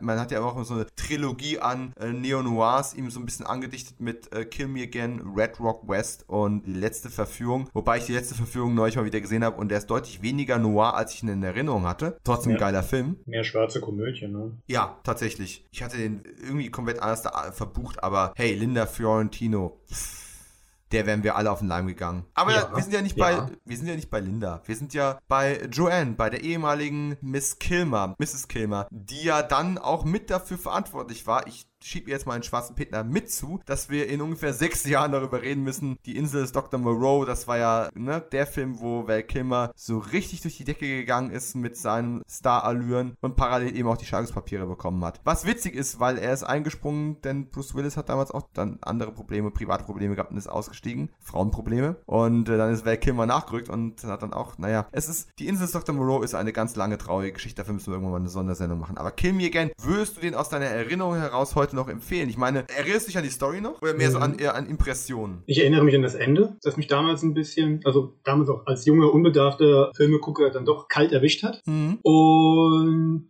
an ein paar einzelne Szenen, aber die haben bei mir aber den Haken atmosphärisch alles im Hinterkopf. Und äh, Michael Madsen ist mir damals schon positiv aufgefallen, ohne seinen Namen damals zu kennen und dachte mir, oh, da könnte was, also sofern man in dem Alter damals in der Lage war, das irgendwie einzuordnen, aber aus dem könnte man was sehen, oder von dem möchte ich mehr sehen, sagen wir es mal so. Und das habe ich ja dann auch äh, kurz darauf ja dann auch bekommen. Ja. Ich glaube, Kill Me Again war dann auch dafür verantwortlich, dass ich bei äh, Reservoir Dogs dann immer so, so, so ein Kratzen im Nacken hatte bei jeder Szene mit Michael Madsen, den kenne ich, den kenne ich. Ich weiß noch nicht woher. Woher kenne ich diesen Vogel? Man hatte ja noch kein Internet, um nachzugucken, äh, sich die, um das geistige Flipchart aufzubauen, wer wo, wann, wo, wie was gemacht hat. Aber ich schweife ab. Nee, Kill Me Again, ähm, mach, ich mach's kurz. Ich gebe eine Empfehlung raus und ich habe sehr viel Lust, den mal wieder zu gucken. Ich würde es dir auch empfehlen, es ist mit der Verfügbarkeit ein bisschen schwierig. Es gibt halt nur diese alte DVD. Ich glaube, man kann ihn auch streamen. Ich bin mir auch nicht 100% sicher. Blu-ray gibt es leider noch keine. Wäre mal fällig mit einem vernünftigen, vernünftigen Bildformatanpassung auch. Das Problem ist, wenn man schon sehr, sehr viele Film Noir oder auch äh, Neo-Noirs gesehen hat, dann wird ein, wenn ein die Twists in dem Film nicht mehr mhm. wirklich überraschen, überrumpeln, dann ist es schon sehr malen nach Zahlen. Und es, äh, auch ist, es ist halt Ursuppe. Ja, es ist absolut Ursuppe. Ich meine, Neo-Noir hat damals erst angefangen, ein richtiges Ding zu werden. Ja, ich weiß, es gab auch in den 70ern schon mal vereinzelte Ausflüge, aber es wurde da erst zu einer Art Welle. Und die Bildsprache ist toll. Da gibt es ein paar wirklich schöne Aufnahmen. Gerade Val Kilmer, den ich damals noch mochte, hat bei mir nicht so ganz gezündet. Der wirkt auch ein bisschen zu jung für die Rolle. Also, ne, genauso wie halt eben ein Robert Mitchum noch viel zu alt solche Rollen gespielt hat, hat er es hier irgendwie zu jung getan. Aber tatsächlich, ne, Michael Madsen war schon so ein bisschen ein herausstechender Charakter und generell aber trotzdem ein absolut sehenswerter Film, wenn es auch schwierig ist, ihn gerade zu sehen. Ja, so. ich denke mal, für Val Kilmer war es damals so ein Versuch, äh, aus diesem Sunny Boy-Image ein bisschen auszubrechen, mal was Ernsteres, ein bisschen zwielichtiger ja. wohl zu machen, obwohl, naja, gut, ich will jetzt keine Spannung vom Film vorwegnehmen, er das natürlich eher weniger ist. Aber, aber er, er, hat bessere Neo-Noirs noch gemacht, das, äh, die kommen viel, viel später noch. Er hat bessere Neo-Noirs gemacht, als er ein bisschen älter war und nicht mehr ganz, er, hat, er sieht hier auch sehr babyspeckig aus, mhm. mehr als in einem Top Gun oder sowas, äh, wo er ja in einer ganz anderen Form war. Es ist, es ist schwierig, ihm das so abzukaufen, aber ja, er versucht halt, hier, wir brechen ihm die Finger und sowas, er versucht schon so ein bisschen, oh, Babyalarm, ähm, er versucht schon so ein bisschen dieser gebrochene Charaktertyp zu sein, aber er ist noch nicht ganz da und er achtet auch zu sehr darauf, immer noch gut auszusehen dabei. Es ist, oder der Regisseur versucht weil es damals dazugehört hat. Wie dem auch sei, Kill Me Again, definitiv von mir auch eine Empfehlung. Wenn ihr ihn irgendwo finden könnt, schaut da mal rein. So, jetzt haben wir noch drei Filme, die ich nur mal ganz kurz anreißen möchte, ohne groß darauf einzugehen. Dann sind wir mit dem fünften, siebten durch. Fast. Die Liebhaberin, eine französisch-italienische Koproduktion von 1988 mit Ornella Muti, ist ein VHS-Only-Kandidat, eine Romanze und definitiv nicht mein Cup of Tea. Ähm, nicht, der, nicht zu verwechseln mit Der Liebhaber, das ist ein anderer Film. Die Liebhaberin. Genau, es gibt noch, Liebhaber war, war, war, war mein erster Gedanke. Ja, ja, meiner auch tatsächlich. Ich muss da feststellen, nein, äh, die Liebhaberin, ganz andere Baustelle. Es gab noch Eine Welt ohne Mitleid, ein französischer Film von 1989 von Eric Rochant, auch nur im Fernsehen mal ausgestrahlt. Äh, eine Liebeskomödie, ich habe darüber nichts rausgefunden, nie gesehen. Kann ich nicht mit anfangen, tut mir leid. Und dann noch was für die Horror-Hardcore-Fans, den ich aber auch nicht kenne. Tanz der Dämonen. Im Original heißt er Demon Wind. Also dämonische Winde würde ich an einen Furzwitz denken, aber das ist wohl tatsächlich eine Art Splatterfilm, der auch auf dem Index steht in der ungekürzten Fassung und deswegen reden wir sowieso nicht drüber. Aber es gibt wohl Discs davon, habe ich mir sagen lassen. So. Interessante Zeiten. Der Titel klingt nach äh, Videothek, unteres, äh, unteres Regal und da lief es im Sommer im Kino. Schön. Äh, wir hatten ja nichts. Ja, wir hatten so. nichts. Im dritten lief ja auch nicht. Beenden wir den fünften, siebten doch mit einem Film, über den ich sehr lange nachgedacht habe, wie ich den am besten ankündige oder anteasere. Sollte ich sagen, ein Film mit, äh, mit einer Schauspielerin, von der ich nie ein Fan war und einem Schauspieler, den meine Mutter geliebt hat? Soll ich es anpreisen als den Film von dem Typ, der beinahe das Death Race Remake gemacht hätte, das wir dann mit Jason Statham bekommen haben von Paul W.S. Anderson 2008, der es aber nicht getan hat. Also er hat er hat Drehbücher geschrieben, aber die wurden dann eben nicht als Grundlage verwendet. Soll ich es so ankündigen oder reden wir einfach direkt über Pretty Woman von Gary Marshall mit Julia Roberts und Richard Gere? Pretty Woman, ich gebe es zu, ist so ein Film, den zumindest auch so in den letzten 20, 30 Jahren, äh, als die DVD rauskam von äh, Touchstone mit diesem schönen silbernen Rahmen, wir kennen sie alle, das war so ein Film, den eigentlich jeder damals in der Sammlung hatte oder hätte haben sollen. Selbst mein Bruder, dessen, ohne ihn jetzt beleidigen zu wollen, äh, DVD-Sammlung aus The Fast and the Furious, den Sopranos und der Pate bestanden hat, hatte dann eben Pretty Woman als DVD, ähm, weil, ne, halt der Dating-Film. Und ich habe mich in diesem Film immer verweigert. Ich mochte Julia Roberts nicht. Äh, Richard Gere war mir relativ egal. Romcoms, I don't give a fuck. Es war einfach zu keinem Zeitpunkt meines Lebens die Art von Film, die ich gerne gesehen hätte. Und als ich angefangen habe, mit dem anderen Geschlecht zu Verabredungen zusammenzukommen, war ich schon so, ja,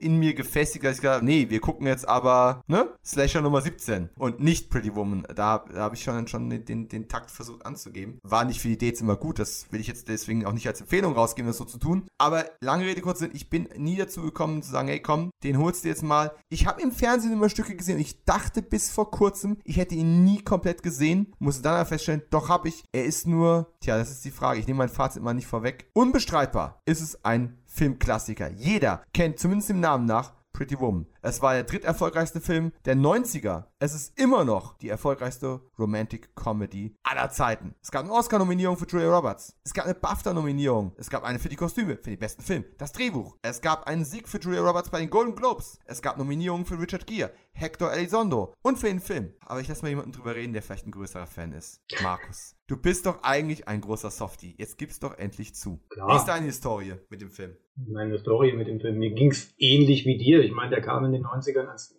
wir noch nicht in dem Alter waren, sowas gucken zu wollen. Ich glaube, ich weiß nicht, ob es mit dir oder einem anderen Podcast mal. Ich rede nicht in anderen Podcasts, das ist abgesehen vom eigenen, also keine Angst. Ja, Das Dirty Dancing Problem ist nicht für mich gemacht, also muss ich dagegen Ja. auch ein bisschen bashen und das war bei Pretty Woman genauso. Warum soll ich in Pretty Woman ins Kino gehen, wenn irgendwo ein neuer Schwarzenegger auf mich wartet? Und mit wem sollte ich da überhaupt reingehen? Aber irgendwann kam ja die Zeit, wo die Eltern den dann unbedingt mal sehen wollten. Die sind zu der Zeit nicht mehr aktiv ins Kino gegangen, aber halt große Videothekengänger gewesen und da wir ja immer ähm, gute Menschen waren und für die Videotheken auch Sicherheitskopien angefertigt haben, was dann wiederum in mein Ressort gefallen war, weil ich dann deutlich technikaffiner war als meine liebe Frau Mama, habe ich eben diese Sicherheitskopie für die Videothek hergestellt und habe dabei das auch ein bisschen überwacht und habe auch ein bisschen mitgeguckt und wusste halt immer so einzelne Tropes aus dem Film, kannte ich zusammengesetzt mit dem, was man halt in der Berichterstattung überall um die Ohren geschmissen bekommen hat, weil es war in diesem Sommer der Film. Du, bist dem ja nirgendwo entkommen. Selbst bei öffentlich-rechtlichen, bei jedem Boulevardmagazin sind dir Ausschnitte gezeigt worden und Bilder von Julia Roberts und Richard Gere, die auf irgendeinem roten Teppich entlang gelaufen sind. Was noch viel lustiger, da komme ich gleich drauf zu. Und dann habe ich den auch so halb gesehen und habe dann immer so für mich gesagt, so um meinen und auch den Seelenfrieden meiner Umgebung zu haben, ja, ich habe ihn gesehen, ist okay. Ist gar nicht so schlimm, wie ich erwartet hatte und damit war das Thema dann auch immer durch. Ich habe ihn auch danach nie komplett geguckt. Bis jetzt in der Vorbereitung für den Podcast. Ist ja mittlerweile bei Disney Plus äh, im Stream verfügbar. Also, mein Gott, ich habe schon mehrfach erwähnt, ich habe ein Kind, das gerne Zeichentrickfilme guckt und dann hat man noch sowas. Also, jetzt nimmst du ihn endlich mal mit und schaust ihn dir an. Kurz zuvor gab es bei Netflix diese ähm, Doku-Reihe, die Filme, die uns prägten oder so, wie heißt es, Movies That Made Us bei der die äh, Hintergrundberichte, vor allen Dingen die Probleme bei der Entstehung diverser Filmklassiker entstanden sind, ähm, aufgedröselt werden. Und es war mir bei äh, Pretty Woman gar nicht so bewusst gewesen, weil dieser Aspekt wird immer nur in Nebensätzen oder wurde auch damals nur in Nebensätzen erwähnt. Der Satz lautete einfach, das Drehbuch war eigentlich ein hartes Drama und es wurde eine Romantic Comedy draus und damit endete das. Und darauf wird in dieser Doku halt ein bisschen mehr eingegangen und das hat dann auch meine Neugier geweckt und auch eine gewisse Vorfreude halt auch darauf, den Film dann halt auch mal anzugucken. Und jetzt habe ich ihn halt endlich gesehen und finde ihn halt mit dem Wissen um die Hintergrundgeschichte sehr interessant beim Gucken, weil ich ständig die, die, die, die eigentliche Intention mit dem, was auf der Leinwand zu sehen ist, abgleiche. Als reiner Romantic-Film kann ich ihn schon mittlerweile gar nicht mehr, äh, nicht, mehr angucken. Da bin ich dann eher mit den Epigonen äh, später dann groß geworden. Stichwort Nora Ephron, äh, Nancy Myers, was da alles in den 90ern ähm, produziert wurde. Aber Pretty Woman, bin ich ein Fan? Nö. Hatte ich als Zuschauer Spaß oder äh, als filmaffiner Cineast Interesse, mir das anzugucken? Ja, sehr viel sogar. Und das möchte ich, darauf, das will ich jetzt noch sagen. Hm, genau. Mhm. Da haben wir ganz viele Parallelen. Ich habe ihn ja nicht im Streaming gesehen. Ich habe tatsächlich, mein Bruder ist mal kurzzeitig ausgewandert und hat mir damals einen Großteil seiner DVDs vermacht, die er nicht mitnehmen wollte. Da war Pretty Woman dabei. Der lag also ewig schon als DVD hier rum und ich habe ihn trotzdem nicht geguckt. Die Ausreden, warum man manche Filme im Regal hat, werden immer kreativer. Wahnsinn.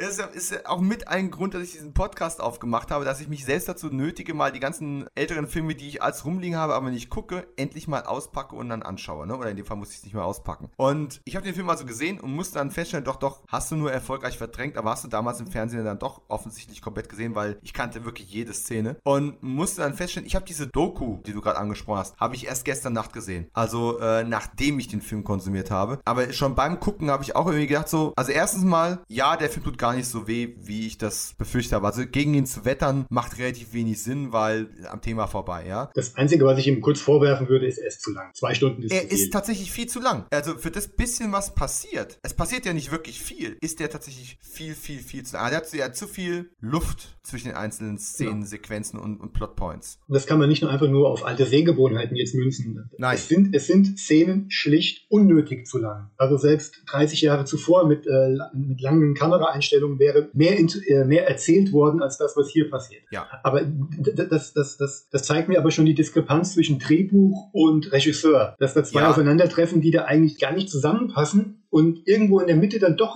auf eine interessante Art und Weise zueinander finden. Lustig ist aber, dass das, was wir jetzt hier gerade besprechen, überhaupt nichts mit dem Erfolg des Films zu tun hat. Nein, ey, absolut. Und ich finde den Autor äh, J.F. Lawton einen, einen spannenden, interessanten Typen. Äh, der Witz dabei ist tatsächlich, dass ich direkt bevor ich Pretty Woman geguckt habe, habe ich gerade an einem Essay gesessen über Death Race und kam so eben auch darauf, dass J.F. Lawton mal ziemlich nah dran war, eben Death Race zu machen, die neue Inkarnation, äh, basierend auf dem Roger Corman-Film. Und stattdessen sind von J.F. Lawton eben Sachen wie Kannibalen im Avocado-Dschungel des Todes, gibt's bei Wicked Vision die, die Blu-ray. Äh, ich, ich, ich, äh, wegen dem geilen Titel schlawenzle ich da alles drum rum, aber ich konnte mich bis jetzt noch nicht durchringen, es zu kaufen. Aber er ist vor allem bekannt für seine Actionstoffe, ne? Alarmstufe Rot, The Hunt, der Gejagte, Alarmstufe Rot 2 hat er nur die Charaktere beigesteuert, aber weil er geht auf seine Arbeit zurück, aber ist trotzdem dafür kreditiert worden. Äh, außer Kontrolle mit, mit Keanu Reeves und äh, was, wer war's, Morgan Freeman. Und klar war der ein, ein naheliegender äh, Kandidat, mal ein Drehbuch zu schreiben für Death Race. Ist da nichts geworden, klar, aber dafür dann eben an äh, DOA, äh, Dead or Alive, diese Videospielverfilmung von äh, die Anderson produziert hat. Also daran eben gearbeitet. Also eigentlich so ein Typ, der mehr im, im Action-Genre unterwegs ist. Eichinger, war eine Eichinger-Produktion. Ja. Und hat dann eben Pretty Woman ganz früh in seiner Vita. Der kommt quasi von den Kannibalinnen im Avocado-Dschungel des Todes zu Pretty Woman. Und danach kommt dann quasi äh, ein paar Jahre später kommt dann Alarmstufe Rot. Das nenne ich mal einen Karriereeinstieg. Und tatsächlich ist, ist das das, was ich an dem an Pretty Woman spannend finde und was den Film aber gleichzeitig gar nicht mal so richtig gut macht für das, was er sein will. Denn der Film zerfällt in sehr viel verschiedene Stimmungen. Du hast gerade am Anfang sehr viel auch noch so Zeitkolorit, wo ich dachte so, oh, die schmutzigen Straßen und sie verschönen, also sie, sie ich meine, es ist auf Umwegen eine Disney-Produktion. Touchstone ist ja eine Disney-Tochter gewesen. Und du, du hast halt hier die Story einer Prostituierten und sie, sie sprechen Sex zumindest an, wenn es jetzt auch nicht wirklich explizit wird und sowas, ne? Also es wird jetzt auch nicht unnötig ge- gesugarcoated. Was ein schreckliches Wort. Und du, du denkst,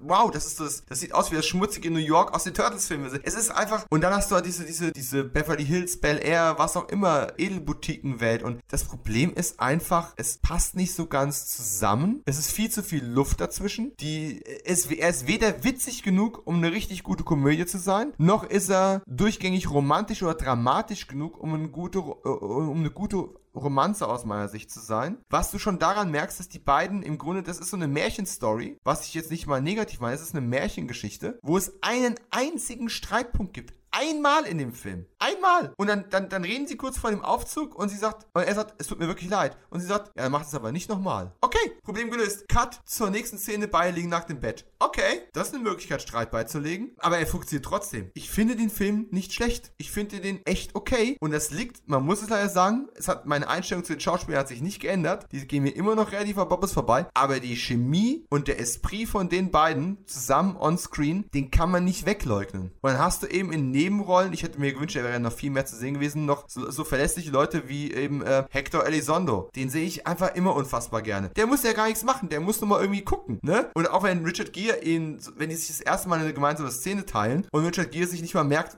also, ja, es ist nur der Hotelmanager, bla bla, und er lässt ihn einfach stehen, der Name ist ihm scheißegal. Er so, ja, ich, mein Name ist Thompson und er hat noch so eine Karte rausgeholt und steckt die Karte dann wieder so ganz peinlich berührt weg, weil Richard Gere längst weggerauscht ist. Es sind einfach so viele schöne kleine Momente. Hector ist wunderbar und ich finde den Film auch echt gut. Es ist nur dafür, dass es so ein unfassbar erfolgreicher Film ist und als die Romantic Comedy gilt. Weder Romantic noch Comedy genug. Genau, wir, wir leben jetzt seit 30 Jahren mit dem, dem, dem Status, den der Film halt hat und äh, gehen jetzt halt nicht als unbedarfter Filmfan daran, um zu gucken, was jetzt dahinter steckt, sondern halt mit, wie soll ich sagen, analytischen Ansatz. Weil dann sitzt du halt da und denkst, mein Gott, da steckt ja doch deutlich mehr drin, als ich erwartet habe. Aber wo ist denn das, wofür der Film so berühmt geworden ist? Ich würde gerne mal 30 Jahre zurückreisen, um halt äh, das Mindset von damals mal aufnehmen zu können. Und dann bin ich halt natürlich auch noch ein alter, äh, zynischer Mann. Als Frau, nein, der, oder anders, ich, ich zoome das, Pferd, äh, das Pferd anders auf. Der Film ist ein Paradebeispiel für, für verschiedene Wahrnehmungen eines Filmes. Frauen, oh Gott, jetzt, jetzt komme ich mit der Klischeekeule. Jemand, der den Film als romantischen Film gucken will, oder die Damen dieser Welt oder Frauen gucken ja allgemein Filme mit einem ganz anderen Blick, als Männer das meistens tun. Die Diskussion hast du ja jedes Mal nach einem Film. Da, da kommen, also die, die Damen der Welt, mit denen ich mich, auch filmaffinen Damen der Welt, mit denen ich mich unterhalte, kommen immer mit, mit Punkten an, auf die ich nie gekommen wäre. Und anders kann ich es mir bei Pretty Woman nicht erklären, dass, dass bei denen dann halt diese dieses, dieses Aschenputtel-Geschichtchen da drumherum deutlich mehr im Fokus steht, als bei mir, der die ganze Zeit auf Richard Gere guckt und denkt, so meine Fresse, ey, die, die, die Yuppies der 80er auf dem Weg in die 90er. Äh, wir, wir, wir sind auf dem Weg, die, die Arschgeigen aus den Finanzzentren äh, zu romantisieren und zu Helden zu erklären. Klar, äh, kurz nach Wall Street, ne? Und das genau. ist auch sowas, wo ich dachte so, dieser Film sagt dir einfach, ähm, du musst nicht ein besserer Mensch werden, du musst nicht, du musst einfach nur mehr Geld haben. Wenn du mehr ja. Geld hast, löst ja. du eigentlich all deine Probleme im Leben. Das ist die Botschaft des Films, wo ich denke so, wow, das wirst du in einem Remake heute nicht mehr so machen, hoffe ich zumindest. Ja, das ist ja wirklich so, Richard Gere, er propagiert das ja auch. Wenn er dann mit ihr einkaufen geht, er ja dann auch wirklich sagt, ich lasse ganz viel Geld hier. Es wird auch nie hinterfragt. Ey, ich habe das Geld, ja. hier ist es, jetzt macht aus ihr eine, eine anständige Frau. Es wird nicht hinterfragt. Und Julia grinst sich eins und, äh, ey, also das ist etwas, das, das ist unkaputtbar. Das kann sogar ich heute noch verstehen. Wenn Julia Roberts lächelt, kann ich verstehen, dass damals eine komplett neue Generation, die die Damen bisher noch nicht kannten, äh, ihr verfallen waren. Also das kann ich sogar nachvollziehen so ein bisschen. Dieses, diese unbedarfte ja, Spielart. Hat mich früher genervt. Heutzutage finde ich es auch charmant tatsächlich. Richtig. Ja. ja gut, weil wir aber auch die, die, die Entwicklung der Schauspielerin Julia Roberts mit, mit, mitbekommen haben. Über ihre schauspielerischen Qualitäten muss man heute nicht mehr streiten. Nicht alles ist Gold, aber es, sie hat mehr Hit als Miss, sagen wir so. Ich erinnere mich an eine Aussage von Dustin Hoffman äh, nach den Dreharbeiten zu Hook, wo er dann zu seiner Partnerin Joel Roberts, äh, die Tinkerbell gespielt hat, befragt worden ist. Er sagte, diese Frau ist eine Ziege, keine Schauspielerin. So viel dazu. Ah, und dann, dann, dann höre ich eben so Sachen wie, ne, ähm, äh, George Clooney habe ich die Tage in einem Interview gesehen, der davon schwärmt, dass sie kennenzulernen einfach grandios gewesen ist und dass er mit ihr am liebsten noch tausend Filme machen würde. Ne? Ja. Also alles Wahrnehmung. Ist, ist ja auch vollkommen in Ordnung. Das, ich meine, das Pfund hat der Film ja. Aber diese tonalen Brüche, also und jetzt dann halt auch mit dem Wissen nach dieser Doku, also jetzt auch endlich mal Bilder und Originalaussagen dann dazu mal zu haben, wenn J.F. Lawton erzählt, der ja wirklich auf dem Strip gelebt hat, dass ihm ja wirklich der Strip wichtiger war als, als die Aschenputtel-Geschichte Geschichte und vor allem, wenn man das Originalende dann noch in Bezug dazu setzt, dass er ja dann deutlich hoffnungsloser ähm, gestaltet hat. Das bricht dann halt äh, mit dem, was der Film mir dann zeigt. Eine andere Szene, die da halt drin, das sind auch wirklich ähm, die Beziehungen zwischen den beiden. Ich habe 30 Jahre lang gedacht, naja, er hat sich zwar eine Prostituierte mit nach Hause genommen, aber da passiert die ganze Zeit nichts. Er hat, die, er hat sie als Begleitung engagiert, weil er sie so sympathisch mhm. fand. Ich war sehr überrascht, als dann plötzlich so nach einer halben Stunde ein Blowjob angedeutet wird. Er wird ja. nicht gezeigt und dachte, okay, die gehen ja doch den entscheidenden Schritt Schritt weiter. Ich möchte wetten, dass, ich weiß es nicht, ich mutmaß, aber es hat bestimmt Diskussionsstoff gegeben hinter den Kulissen, ob sie die beiden überhaupt so weit gehen lassen und das sich erstmal entwickeln lassen und haben es dann nur bei dieser Kusssache belassen und nach dem Motto, ich küsse auf, erst auf den Mund, wenn ähm, ich jemanden wirklich mag. Und das ist ja dann das Zeichen für den Zuschauer, dass, oh, jetzt hat's, jetzt ist es endlich übergegangen. Und dann die, diese angedeuteten Liebesszenen ja auch eine gewisse Drastik dann halt auch ähm, vorführen. Wie gesagt, ein Blowjob ist ja nun mal, glaube ich, prozentual das, wofür am meisten Prostituierte genutzt werden. Ich meine, es wurde ja irgendwann, doch, nee, hatte ich irgendwann mal vor Jahren mal eine Doku über das Rotlichtviertel gesehen, wo Damen des horizontalen Gewerbes auch gesagt haben, weil, sie, weil die Herren der Schöpfung das zu Hause bei ihren Frauen nicht bekommen, äh, geben sie dann halt Geld dafür aus, um es halt ähm, von den Prostituierten so bekommen, zu sich besorgen zu lassen, was ja dann halt auch bezüglich von Krankheiten dann deutlich weniger ähm, gefährlich halt auch noch ist. Mhm. Und, oder halt auch diese Liebesszene in der Mitte des Films auf diesem Klavier, die halt äh, bescheuert geschnitten ist, nebenbei noch bemerkt. Aber ich meine, Richard Gere nimmt Julia Roberts auf einem Klavier mitten in, einem, in so einer Hotelbar, die mittlerweile leer ist, binnen eines Schnittes. Vorher sitzen nämlich noch drei, vier Putzkräfte und äh, der Barkeeper noch in der Bar und äh, nimmt sie in diesem Hotel ran. Wie gesagt, nichts Explizites, was dabei passiert, aber doch für einen Film dieser Art also ich war überrascht, überraschend lassiv dargestellt. Ja, ich fühlte mich echt so ein paar Mal vor den Kopf gestoßen. Ja, weil du halt darauf, du bist darauf ausgerichtet, jetzt eben die romantische Komödie zu sehen. Ja. Und dann sind wir wieder bei dem Thema, ne? Ich, krieg, ich dachte, ich krieg das klinisch saubere Mac Ryan, äh, Tom Hanks ähm, Ja, und das ist es halt irgendwo nicht. Hm. Und das ist eigentlich, was den Film auch spannend macht. Und, wo ich aber sage, tatsächlich mir gefallen die dunkleren Passagen besser als die witzigen. Nicht, weil der Humor jetzt schlecht wäre oder schlecht gealtert ist. Es gibt auch sehr viele charmante Szenen. Und wie gesagt, alle Szenen mit Hector sind sowieso so grandios. Aber immer wenn ich diese, wenn ich die Anfangsszenen sehe oder eben tatsächlich den Sex auf dem Piano, nachdem Richard Gere sich da selber einen abgespielt hat, Respekt dafür übrigens, Richard, ne? Das sind die Momente, die für mich atmosphärischer sind, besser funktionieren.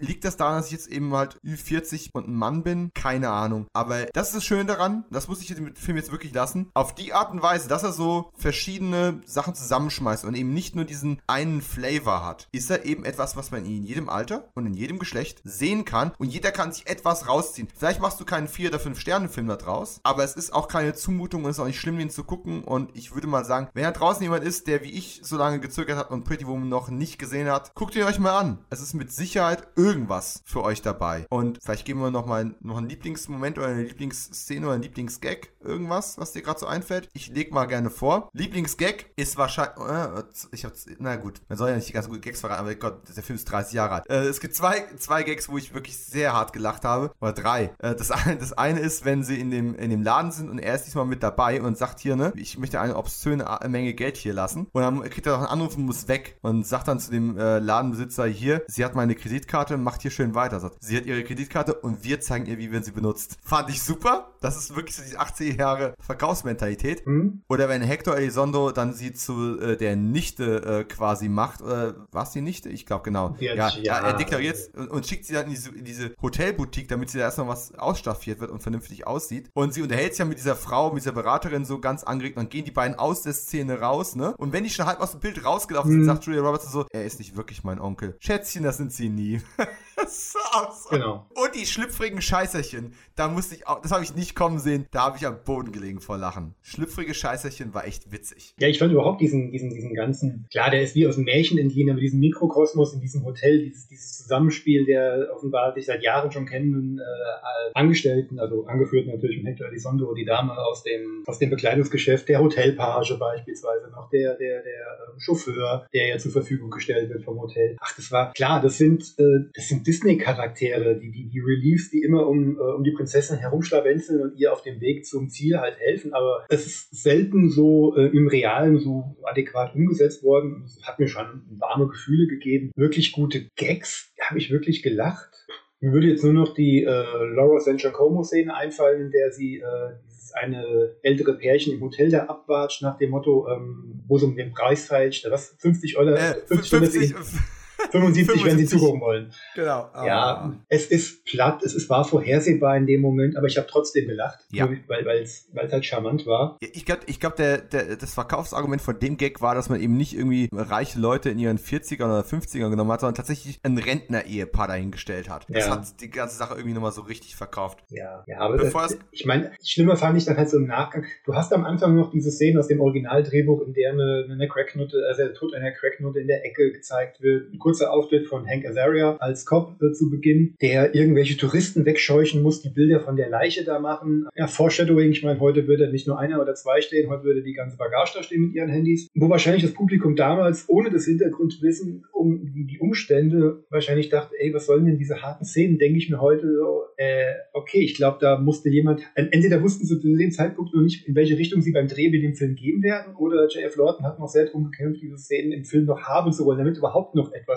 übrig geblieben ist. Ich meine, das wird ja in diesem Interview, in dieser Doku ja sehr klar, dass er dann irgendwann im Laufe der Zeit ähm, resigniert ist vielleicht das falsche Wort, sondern seinen Frieden damit geschlossen hat, ey, ich bin bezahlt worden, ich bin noch hier, um mein Drehbuch ein bisschen mit zu verteidigen und äh, zu beraten, zur Seite zu stehen. Aber ey, hier, hier dreht Gary Marshall seine Vision des Drehbuchs und da habe ich sowieso nicht mehr viel mitzuteilen. Aber ich habe schon den Faden verloren. Ja, aber. Gucken. Ja, gucken. Einfach gucken. Film gucken, der streamt wo momentan, hast du gesagt? Der ist auf Disney Plus, der war im, äh, ah, okay. der kam auf dem Stars-Kanal, der ja dieses Jahr mit hochgekommen ist, wo die erwachsenen mhm. Inhalte mit dabei waren. Wo aber auch ein paar schöne andere nette Wiederentdeckungen liegen. Touchstone, wenn ich dieses äh, Firmenlogo am Anfang als Sims sehe, da kriege ich sowieso so ein, so ein wohliges Gefühl. Es hat so eine, es hat so eine gewisse, es birgt für eine gewisse Qualität einfach irgendwo. Ich ähm, vermisse das ein bisschen. Und oh ja. wer halt möchte, auch gerne auf Netflix gehen und nochmal The Movies That Made Us gucken, die Episode zu Pretty Woman. Ganz kleine Sache, die mir gerade noch eingefallen ist, die ich einwerfen möchte, weil du gesagt hast, Männer und Frauen gucken Sachen verschieden. Kleine Anekdote aus dem, vom Sofa der Starks, gerade vor ein paar Tagen passiert, wir haben uns zum ersten Mal Ultimate Justice angesehen. Diesen Actionfilm, ja, diesen Actionfilm, den. Äh,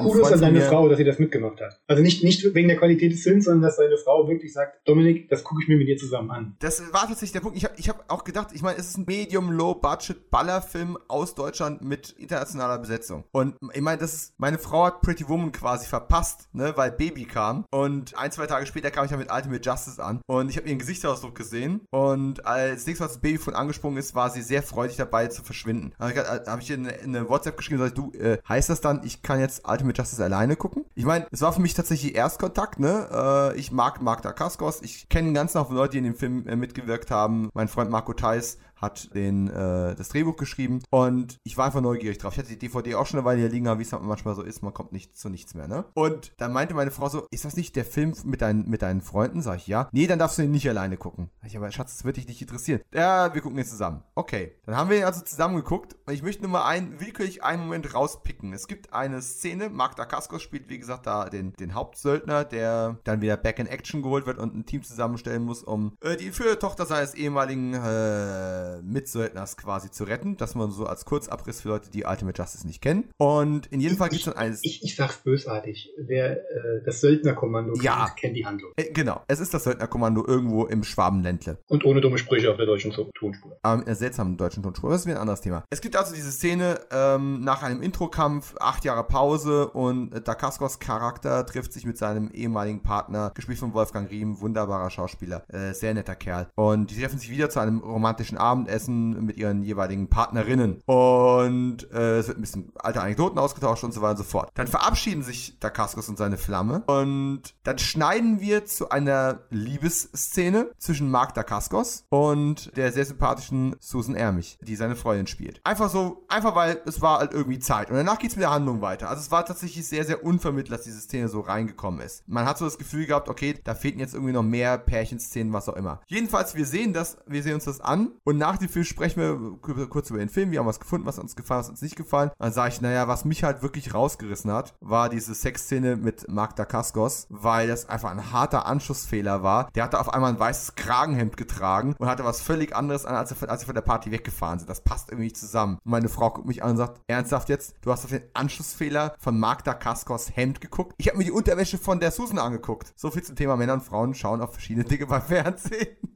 Ja, vor allen Dingen würde ich es eigentlich genau umgekehrt erwarten. Also, dass, dass ich das, dass du auf das achtest, was deine Frau jetzt aufgefallen ist und umgekehrt. Oh, okay. Ich bin Filmemacher, ich achte auf Anschlussfehler. Es ist äh, eine furchtbare Angewohnheit. Zum Thema Anschlussfehler. Und ähm, ich bin nicht komm, verheiratet. Zum Thema, ja, mehr Pretty Woman gucken, ne? Das soll ja mhm. helfen oder so. Mhm. Ah. Jetzt, ah, endlich bin ich dahinter gestiegen. Ja, ja es, kommen wir zu hochwertigem Qualitätskino. Um, wir sind in der zweiten Kinowoche endlich angekommen. 12.07. startete das Marvel-Ereignis von 1990. Captain America von Albert Pune. Mit Matt Salinger als Captain America, Ronnie Cox, Ned Beatty und Bill Mummy, den man vielleicht noch als Lanier aus Babylon 5 kennt. Ja, Captain America, keine Erfindung der Post-Robert Downey Jr. Iron Man-Ära. Gab es früher auch schon, hat nur kein Schwein interessiert. Und Captain America, von allem, was ich bis dato gesehen habe, hat in ungefähr die filmischen Qualitäten der alten Spider-Man-Fernsehserie. Aber vielleicht kannst du mir den ja noch verkaufen, weil irgendwie, es, er lief wohl auch nur limitiert im Kino. Die OFDB sagt sogar, es wäre eine VHS-Premiere von 91. Aber er ist wohl mal am 12.07. aufgeführt worden, deswegen habe ich ihn mit hier reingenommen. Ich kenne ihn nicht. Was sagst du denn den ganzen Marvel- und Disney-Fans da draußen zu Alberts albernem Captain A? Gucken oder nicht gucken? Mit echten Marvel-Fans rede ich nicht. äh, mit Sekten unterhalte ich mich nicht. Vielleicht reden die auch nicht mit dir. Ja, macht den Kreis von Menschen, mit denen man sich unterhalten muss, kleiner. Nein, Kind seiner Zeit. Ich meine, es ist ein Canon-Film aus der Zeit. Es ist der Blick auf Comic-Verfilmungen aus der Zeit und dann weißt du auch, was dich erwartet. Ohne die Captain America-Brand würde ich aus der Erinnerung heraus, das ist etwa 20 Jahre her, wo ich den das letzte Mal gesehen habe. Natürlich. Ja, natürlich. Würde ich den heute so als, als fluffigen Sonntagnachmittag Abenteuerfilm äh, vermarkten. Ich hab, ich, mir, mir fehlt jetzt das, die, die, die Detailerinnerung, aber allein wegen der Besetzungsliste hätte ich schon wieder Bock, mir den anzugucken. Ja, Ronnie Cox geht halt immer, ne? Ja. Aber ich mach's dir mal einfacher. Wir ranken jetzt mal den alten TV-Spider-Man, den Incredible Hulk aus den 70ern und Captain America von 1990. Du kannst mir nicht sagen, dass er die Captain America den, die Show stehlen kann. Ich würde sagen, er ist noch besser als die also drei TV-Filme von Incredible Hulk, die dann noch nachgeschoben wurden. Oh! Weil auch ein bisschen mehr Geld und es dann doch etwas wertiger, also nicht diesen Hochglanz-TV-Look hat. Es, es wirkt dann doch filmischer, aber auch das nur aus der ganz Es ist halt sehr, sehr schaumstoffig, das Ganze. Also wenn du diese Kostüme so schaust, ne? Hm, also die Marvel-Menschen, die die ganze Lore da auswendig kennen und jede Verfehlung, sich an jeder Verfehlung stoßen, Bösen haben natürlich überhaupt keinen Spaß an dem Film. Wie gesagt, das Ja, ist so ein Trash-Film halt. Das ist so ein Trash, ich würde sogar noch eher sagen, so ein Kinderfilm. Das ist die Art von Actionfilm, wo die Eltern ohne, ohne schlechtes Gewissen zu haben sagen, hier Pop, setz dich ins Wohnzimmer, guck dir den an. Ja, also es ist harmloser Müll, aber ohne Payan-Tropes. Also er war dann doch zu sehr äh, gewissen Restriktionen untersetzt und musste was Wertiges abliefern und nicht seine eigene Vision durchsetzen. Aber ey, es ist eine Auftragsarbeit von Albert Pian. Ja, sag schon alles. Mach, mach was draus. Ja, machen wir. An der Stelle ein, ein Querverweis zu Bull und Fist und dem Zweiteiler zu äh, der Nemesis-Saga. So, mach ich dir mal die Werbung für dich. Dankeschön. Beste Film aller Zeiten. Kommen wir zu einem Film, der auch nur ganz limitiert aufgeführt worden ist, der auch schwer zu kriegen ist. Ich möchte ihn aber nur mal kurz erwähnen, weil ich ein Fan und Sympathisant von Brian Trenchard Smith bin. Sehr sympathischer Filmemacher, der 1989 Firebase Gloria gedreht hat. In Deutschland äh, eher bekannt als einfach nur The Firebase. Und äh, Brian Trenchard Smith ist zum Beispiel bekannt durch äh, BMX Bandits und solche Filme. Hat aber auch bis zuletzt noch so B-Movie, DVD-Filme gedreht, wie zum Beispiel, ähm, wie heißt der? Drive Hard mit John Cusack und Thomas Jane. Und hier hat er eben Wings Hauser und Arlie Army in einem militärischen Film in der tropischen Insel. Macht was draus. Ne? Also Brian Trenchard Smith, super Typ. Tarantino ist ein großer Fan, das sollte euch auch schon Recht. was sagen. Also wenn ihr jetzt natürlich keine, keine Tarantino-Fans seid, ist es eine Anti-Empfehlung. Wenn ihr Tarantino-Afficionados seid, ist es eine Empfehlung. Es bleibt jedem selbst überlassen. Trenchard Smith ist so eine, ich habe mich nie mit dem Mann auseinandergesetzt. Ich kenne einige seiner Filme und während ich jetzt dir zuhöre und so drüber nachdenke, das ist ein Regisseur, dem ich, den ich mir eigentlich wirklich mal auf die Liste setzen müsste, wo ich mich mal gern chronologisch durch seine Filmografie durcharbeite, weil der hat eigentlich genau all das gedreht, was ich persönlich gerne gucke. Mhm. Und so ein Kopf, der Mann ist Australier und der hat ja auch fast nur in Australien gearbeitet, Mhm. aber er war komischerweise, aber das waren immer so internationale Produktionen. Also immer wenn sich Gelder aus anderen Ländern nach Australien verirrt haben, Hm. haben sie aber ihn vor Ort anscheinend engagiert, um den Film halt zu drehen. Man Ding- from Hong Kong, ne? Auch Genau, so- Man from Hong Kong, wo Ja. ich, wo ich gerade sagen wollte. Ich sag mal so, das ist ein mega geiles Actionbrett. Ich Ja. hab,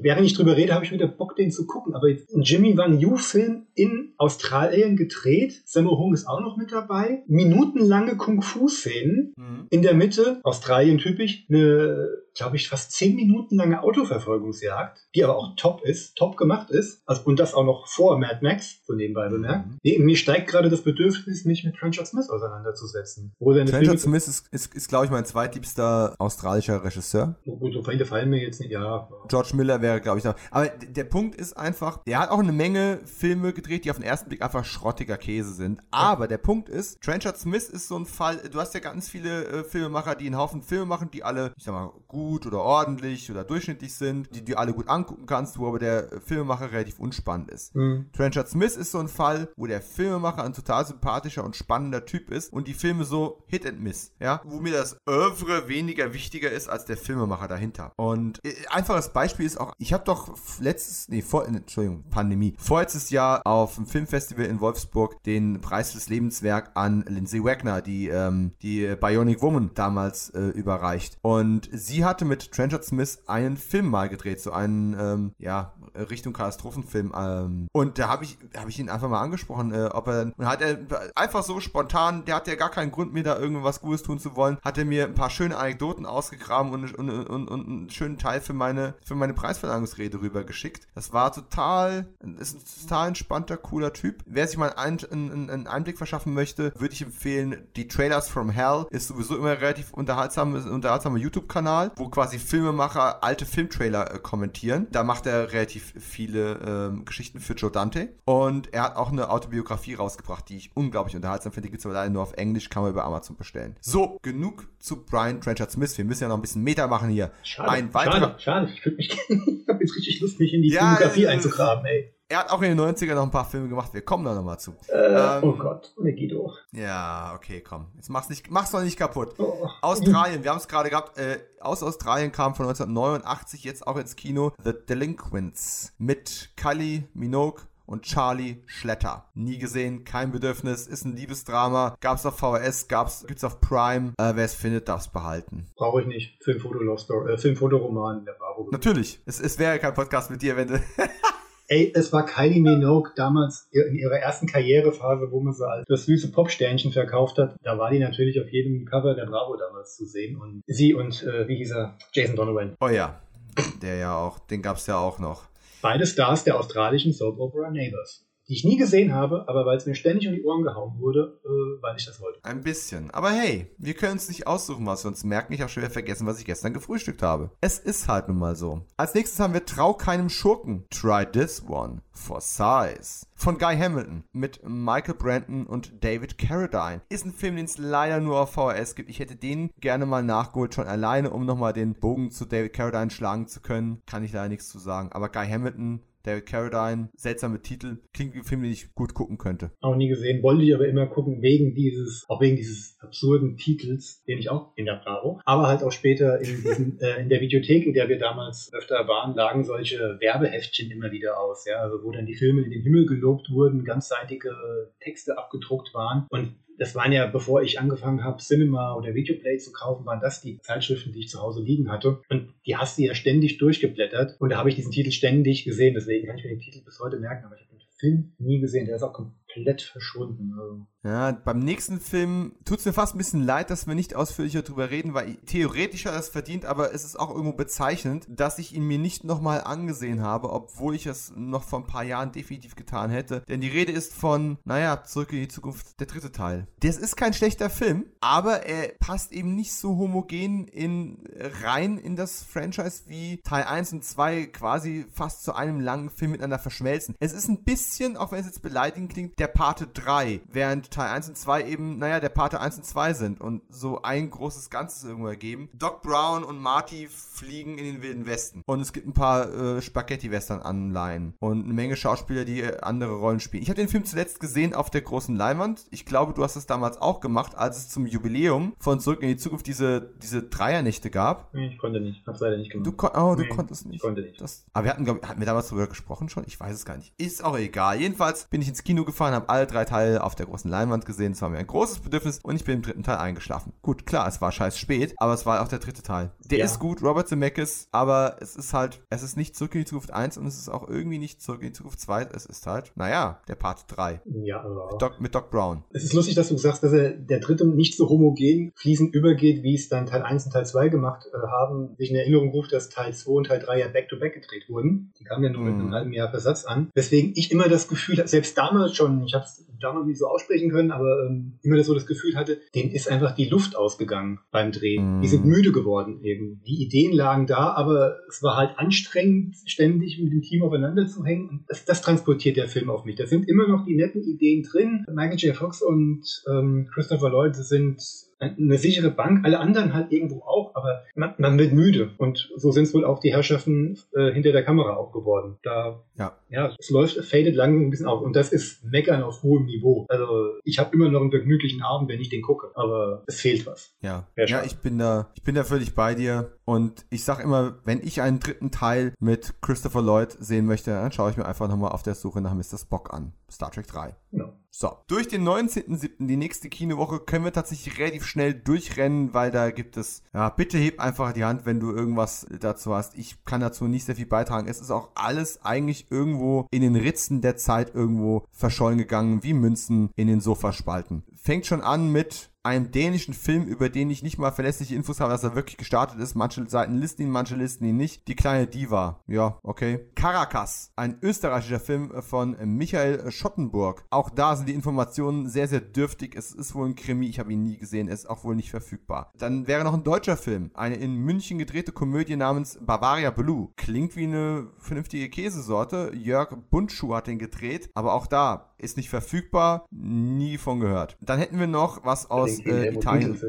Ja, ähm, da haben wir noch was aus äh, Italien, Frankreich von 1989. Wie spät ist es? Ja, ungefähr. Der 2016 verstorbene Ettore Scola hat den gedreht mit der, ich habe den Namen das letzte Mal schon ein bisschen vergewaltigt, das tut mir sehr, sehr leid, äh, Anne Parillon von äh, Nikita. Ja, die Nikita hat die Hauptrolle gespielt, ist wohl im Fernsehen ein paar Mal gelaufen, hat fünf Preise bekommen, äh, ist eine Dramödie über eine schwierige Vater-Sohn-Beziehung, äh, die da irgendwie entfremdet sind. Aber ja, nie gehört, nie gesehen. Jetzt, jetzt weißt hm. du auch, warum sie den ins Kino geschmissen haben. Ja. Nikita ja. war wie, ja zwei Monate. Wie, wie viele Monate ist, genau, wie viele Monate ist, ist jetzt Nikita ja? War, war die Mai-Folge, oder? Die erste Hälfte von Mai? Ich, ich meine, ja, zwei Monate, ja. Dann gibt es noch, tja, Leningrad Cowboys Go America. Eine finnisch-schwedische Produktion von 89 von Aki Kaurismäki. Kaurismäki. Kaurismäki, okay. Kam auf DVD. 1993 kam sogar eine Fortsetzung raus. Und im Endeffekt geht es darum, dass in einer sibirischen Scheune die Leningrad Cowboys spielen. Ein zufälliger Gast überredet sie, mit ihnen, mit ihm nach Amerika zu gehen und dummerweise äh, finden sie ihren Bassist erfroren vor. Man nimmt ihn dann in einem Sarg mit. Ja, das ist der Plot. Ähm, hast du das mal gesehen? Mhm. Ich habe zwei CDs von den Cowboys bei mir im Regal stehen. Und ich kenne dieses Bild des eingefrorenen Bassisten, der da auf dem Feld liegt mit seiner vereisten Tolle. Aber die waren ja sehr für ihre Frisuren auch bekannt. Und damit erschöpft sich das dann ja. Tja, dann haben wir noch drei Titel vor uns für diese wunderbare Kinowoche. Äh, der erste ist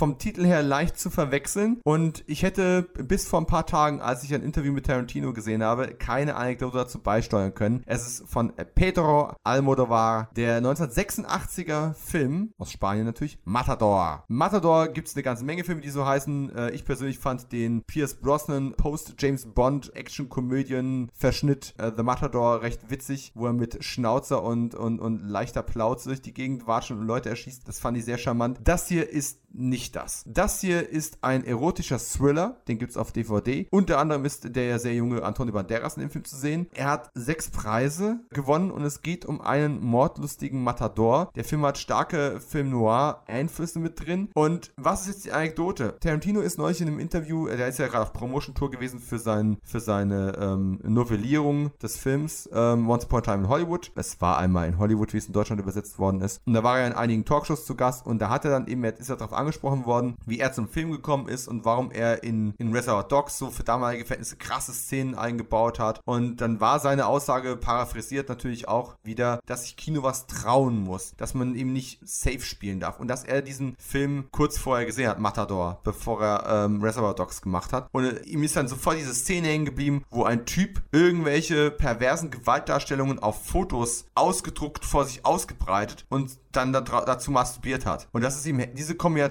von äh, Sexualisierung und Gewalt, das ist so beim Hängen geblieben, kein anderer Film, gerade in den ähm, in den sehr, ja, wie soll ich es sagen, konservativen 80ern in Amerika, hat, hätte sich sowas getraut. Und ihn hat sowas angespornt, Filme zu machen. Klingt jetzt für mich nicht unbedingt wie eine Empfehlung für Matador, weil ich würde es mir nicht jetzt anschauen wollen, aber ich verstehe den Gedanken, der dahinter steckt. Trau dich was, zeig was Neues, hab eine eigene Handschrift. Und wenn du eben, wenn das ist was, worüber, worüber du reden möchtest, dann ist das halt so. Meins wäre es jetzt nicht. Ich gucke lieber den Pierce Brosnan Matador nochmal. Ich habe bis heute nicht einen Almodovar-Film gesehen. Trotz ihrer. Ich schon, aber ich fand auch den, den ich gesehen habe, nicht so prall. Da kommen wir, glaube ich, in der baldigen Folge drauf. Ich kriege immer viel, meistens äh, breit gewählt sehr viel Kritikerlob. Ich denke mal, ich werde irgendwann werde ich mir meine Liste angucken, was man mal gesehen haben muss, wenn wir die Pflichttitel mal ankommen. Einfach so, wie sagt man so schön, aus filmhistorischem Interesse. Und dann werde ich sehen, ob ob das ähm, was für mich ist oder nicht. Und dann ist das Thema entweder schnell erledigt oder ich habe eine neue Liebe gefunden. Aber ich glaube, da gibt es nur Hit oder Miss für mich. Damit kommen wir zu einem sicheren Miss. Und es tut mir super leid, dass ich dich dazu überredet habe oder überreden wollte. Ja, der Grund, warum ich überhaupt noch hier bin. Ja, dir diesen Film anzusehen. Ich wusste aus meiner Erinnerung heraus, dass es eine furchtbare Katastrophe ist. An der Stelle auch nochmal ein Shoutout zu den äh, trash-erprobten Männern, die auf Videos starren, die mal eine ganze Folge den filmischen ja, Ausflügen von äh, Moderator und Haribo-Liebhaber Thomas Gottschalk ähm, herausgebracht haben. Ja, Cyril Frankel hat 1990 einen Film mit Thomas Gottschalk in die Kinos gebracht. Ja, Eddie Arendt ist auch mal mit dabei. Der Hönig, der Heinz taucht mal kurz auf, den ich fast nicht erkannt, wenn ich es nicht gelesen hätte. Ja, ein Bond-Bösewicht ist auch mit dabei. Aber es ist eben in meiner Erinnerung schon ein sehr, sehr peinlicher Gender-Swap-Film mit, mit Tommy gewesen, der zu spät war, um irgendwie als Kommentar auf Tutsi äh, gewertet zu werden und auch viel zu schlecht dafür ist. Und der noch zu früh für war für Switch, die Frau im Manne, der es im amerikanischen Kino etwas etwas erfolgreicher gemacht hat. Die Rede ist von eine Frau namens Harry. Boah, ist auf Amazon Prime. Gibt auch eine DVD, aber das Geld solltet ihr bitte nicht ausgeben. Tut mir echt leid. Das ist mal eine Anti-Empfehlung an meiner Stelle. Wenn ihr neugierig seid, wie sieht denn wohl ein Film aus, in dem eine Frau morgens wach wird und ist an Thomas Gottschalk? Und wie viel peinlicher die ohnehin sensiblen Geschlechterrollenfragen angepackt werden könnten? Geht auf Prime. Sucht nach einer Frau namens Harry. Seid euch sicher, wir haben euch gewarnt. Es sei denn, Markus hat Qualitäten entdeckt, die mir verborgen geblieben sind. An dieser Stelle möchte ich nicht über den Film reden, an, diesem, an dieser Stelle möchte ich über mich selber reden.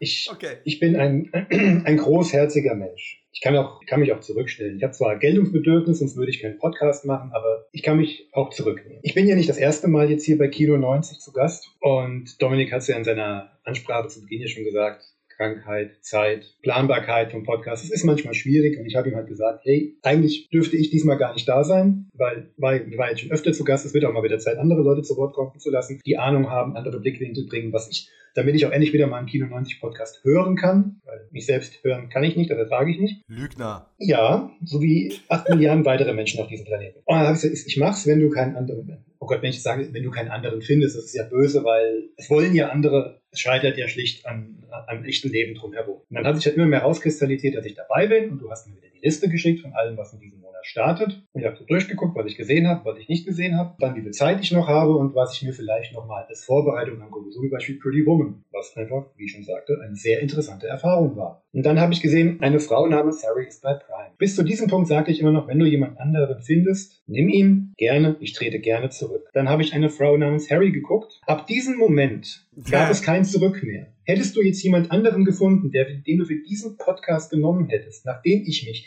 durch diese anderthalb Stunden gekämpft, gequält, gerobbt und nach Beendigung des Films glücklich ejakulierend durch die Wohnung gerannt bin, was auch immer gemacht habe, wäre ich sauer gewesen. Und jetzt habe ich keine Lust mehr über den Film zu reden.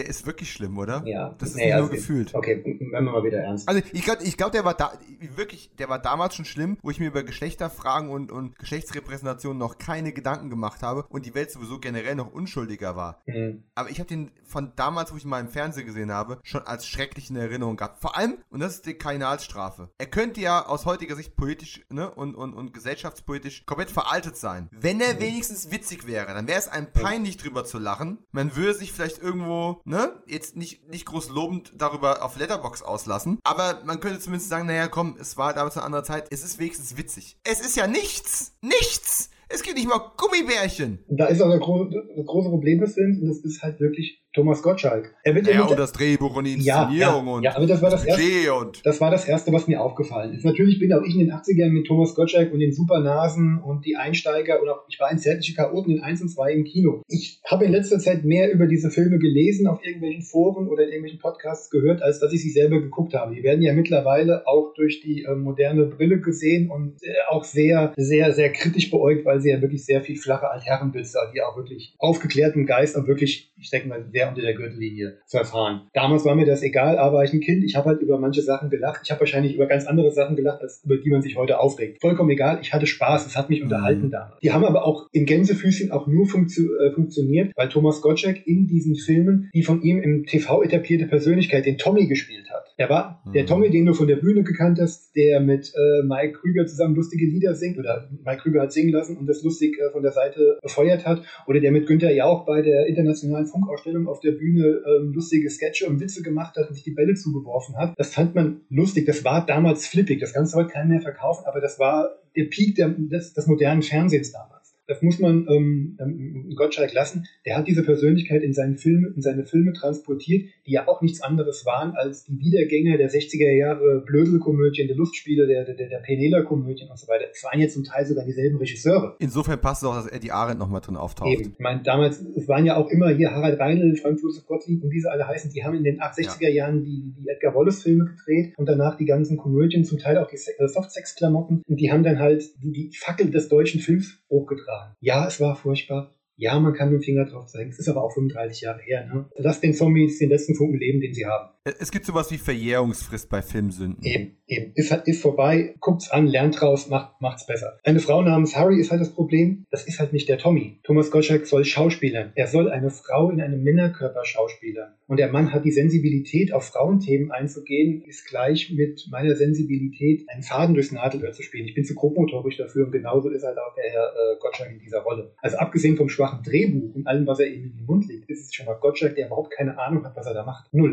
Und da hilft es auch nicht, dass sie den Film im Original auf Englisch gedreht haben. Dass du Heinz Hönig nicht erkannt hast, das liegt daran, ich, ich habe ihn zwar gleich als Bild erkannt, aber wenn du mal hinhörst, der wird von Hans-Georg Panzer gesprochen, die, die, die legendäre deutsche Synchronstimme von Luke Skywalker. Das war das, was da nicht gepasst hat. Ich wollte sagen, das hat irgendwie überhaupt nicht hingehauen. Also auch, ja klar, er, er war noch zu schlank, zu, zu wenig grau, zu alles. Ich ja. habe ihn erst mit End-90er kennengelernt, aber ja. Oh, also deswegen habe ich, hab ich, Die Stimme war auch noch falsch. Ich habe 20 Minuten Fuck. gebraucht und das irgendwas stimmt hier nicht. Aber stimmt, der ist für Cyril Frankel, ist glaube ich, ist ein britischer TV-Regisseur, habe ich dann in der Recherche, glaube ich, kurz gelesen. Der ist ja auch für den internationalen Markt gedreht. Also man wollte ihn auch international vermarkten. Okay. Ja, äh, ganz kurzer Einwurf. Äh, Cyril Frankel ist tatsächlich nicht nur Brite, sondern sogar einer mit einer recht interessanten Vita. Also der hat ja so alles, was in, in Großbritannien davor Rang und Namen hatte, hat er gedreht. Also die Avengers, Schirmschammelone, mhm. Jason King, Department S, äh, all diese Kultreihen aus Großbritannien, die es teilweise hier geschafft haben, wie eben mit Schirmschammelone und teilweise auch nicht so, war der überall mal mit dabei gewesen. Und, und hiernach hat er nichts mehr gemacht. Auch bezeichnend. Kann Zufall sein, kann eine Altersfrage sein. Ich sehe es als Zeichen. Also, ich sag mal so, ja. ich, bin, ich, bin ich bin gespannt drauf. Ich weiß gar nicht, wann der rauskommt. 92, 93 ist Switch, die Frau im Manne mhm. zu gucken. Wie der gealtert ist, wahrscheinlich auch nicht gut, nee. aber mit Sicherheit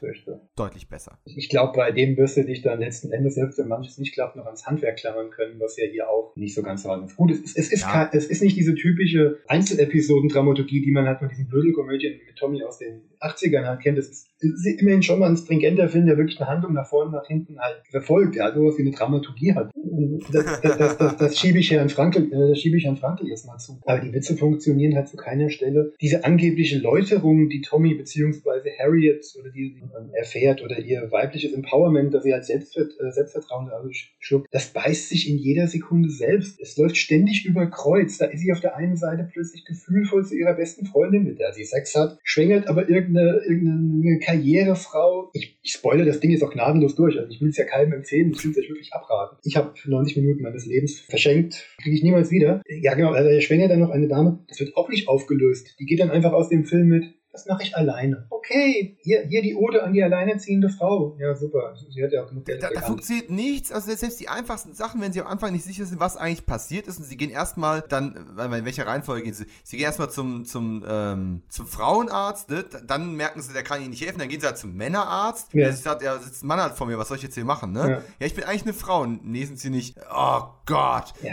Ich, ich, ich, würde jetzt gern sagen, und das, nee, das sage ich auch. Gut. Ich weiß, hast du es bei Letterbox schon gelistet? Ich glaube nicht. Ich habe es bei mir noch ausstehen. Er hat, eine, er hat seinen einen Stern gekriegt. Ich weiß gar nicht warum. Einen Stern, du bist extrem groß. Ja, der, ein, der eine Stern ist der Punkt, den du garantiert gleich nennen wirst. Das hast du mir in einem Vorgespräch bei WhatsApp schon mal gesagt. Äh, Charles Gray. Ich bin am überlegen, ob, ob, Charles Gray einen halben oder einen Stern bekommt. Weil Charles Gray, der Bond-Bösewicht, bringt tatsächlich so ein bisschen was wie. Der hat auch wahrscheinlich gedacht, was für eine gequälte Scheiße. Vielleicht hat er auch eine Wette verloren. Vielleicht hat er sich gerade scheiden lassen, musste die irgendwie refinanzieren. Mit, er hat bestimmt einen Grund. Äh, bestimmt befreundet oder so. Oder ja. so, ja. Aber der Mann, der eben in Bond-Filmen dazu sehen war, der eben so wunderbar Sachen gemacht hat wie The Devil Rides Out für, äh, für Hammer-Films. Der spielt halt hier quasi Satan, Belzebub, den Typen von da unten. Und erfüllt eben auch Wünsche wie ein Flaschengeist. So ganz verstehen muss man die Logik des Ganzen nicht, aber er bringt eine gewisse Würde rüber und einen gewissen Charme und ein gewisses Charisma in den wenigen Szenen, die er hat. Das reicht aber nicht, um diese anderthalb Stunden hostelmäßiger Folter irgendwie zu rechtfertigen. So.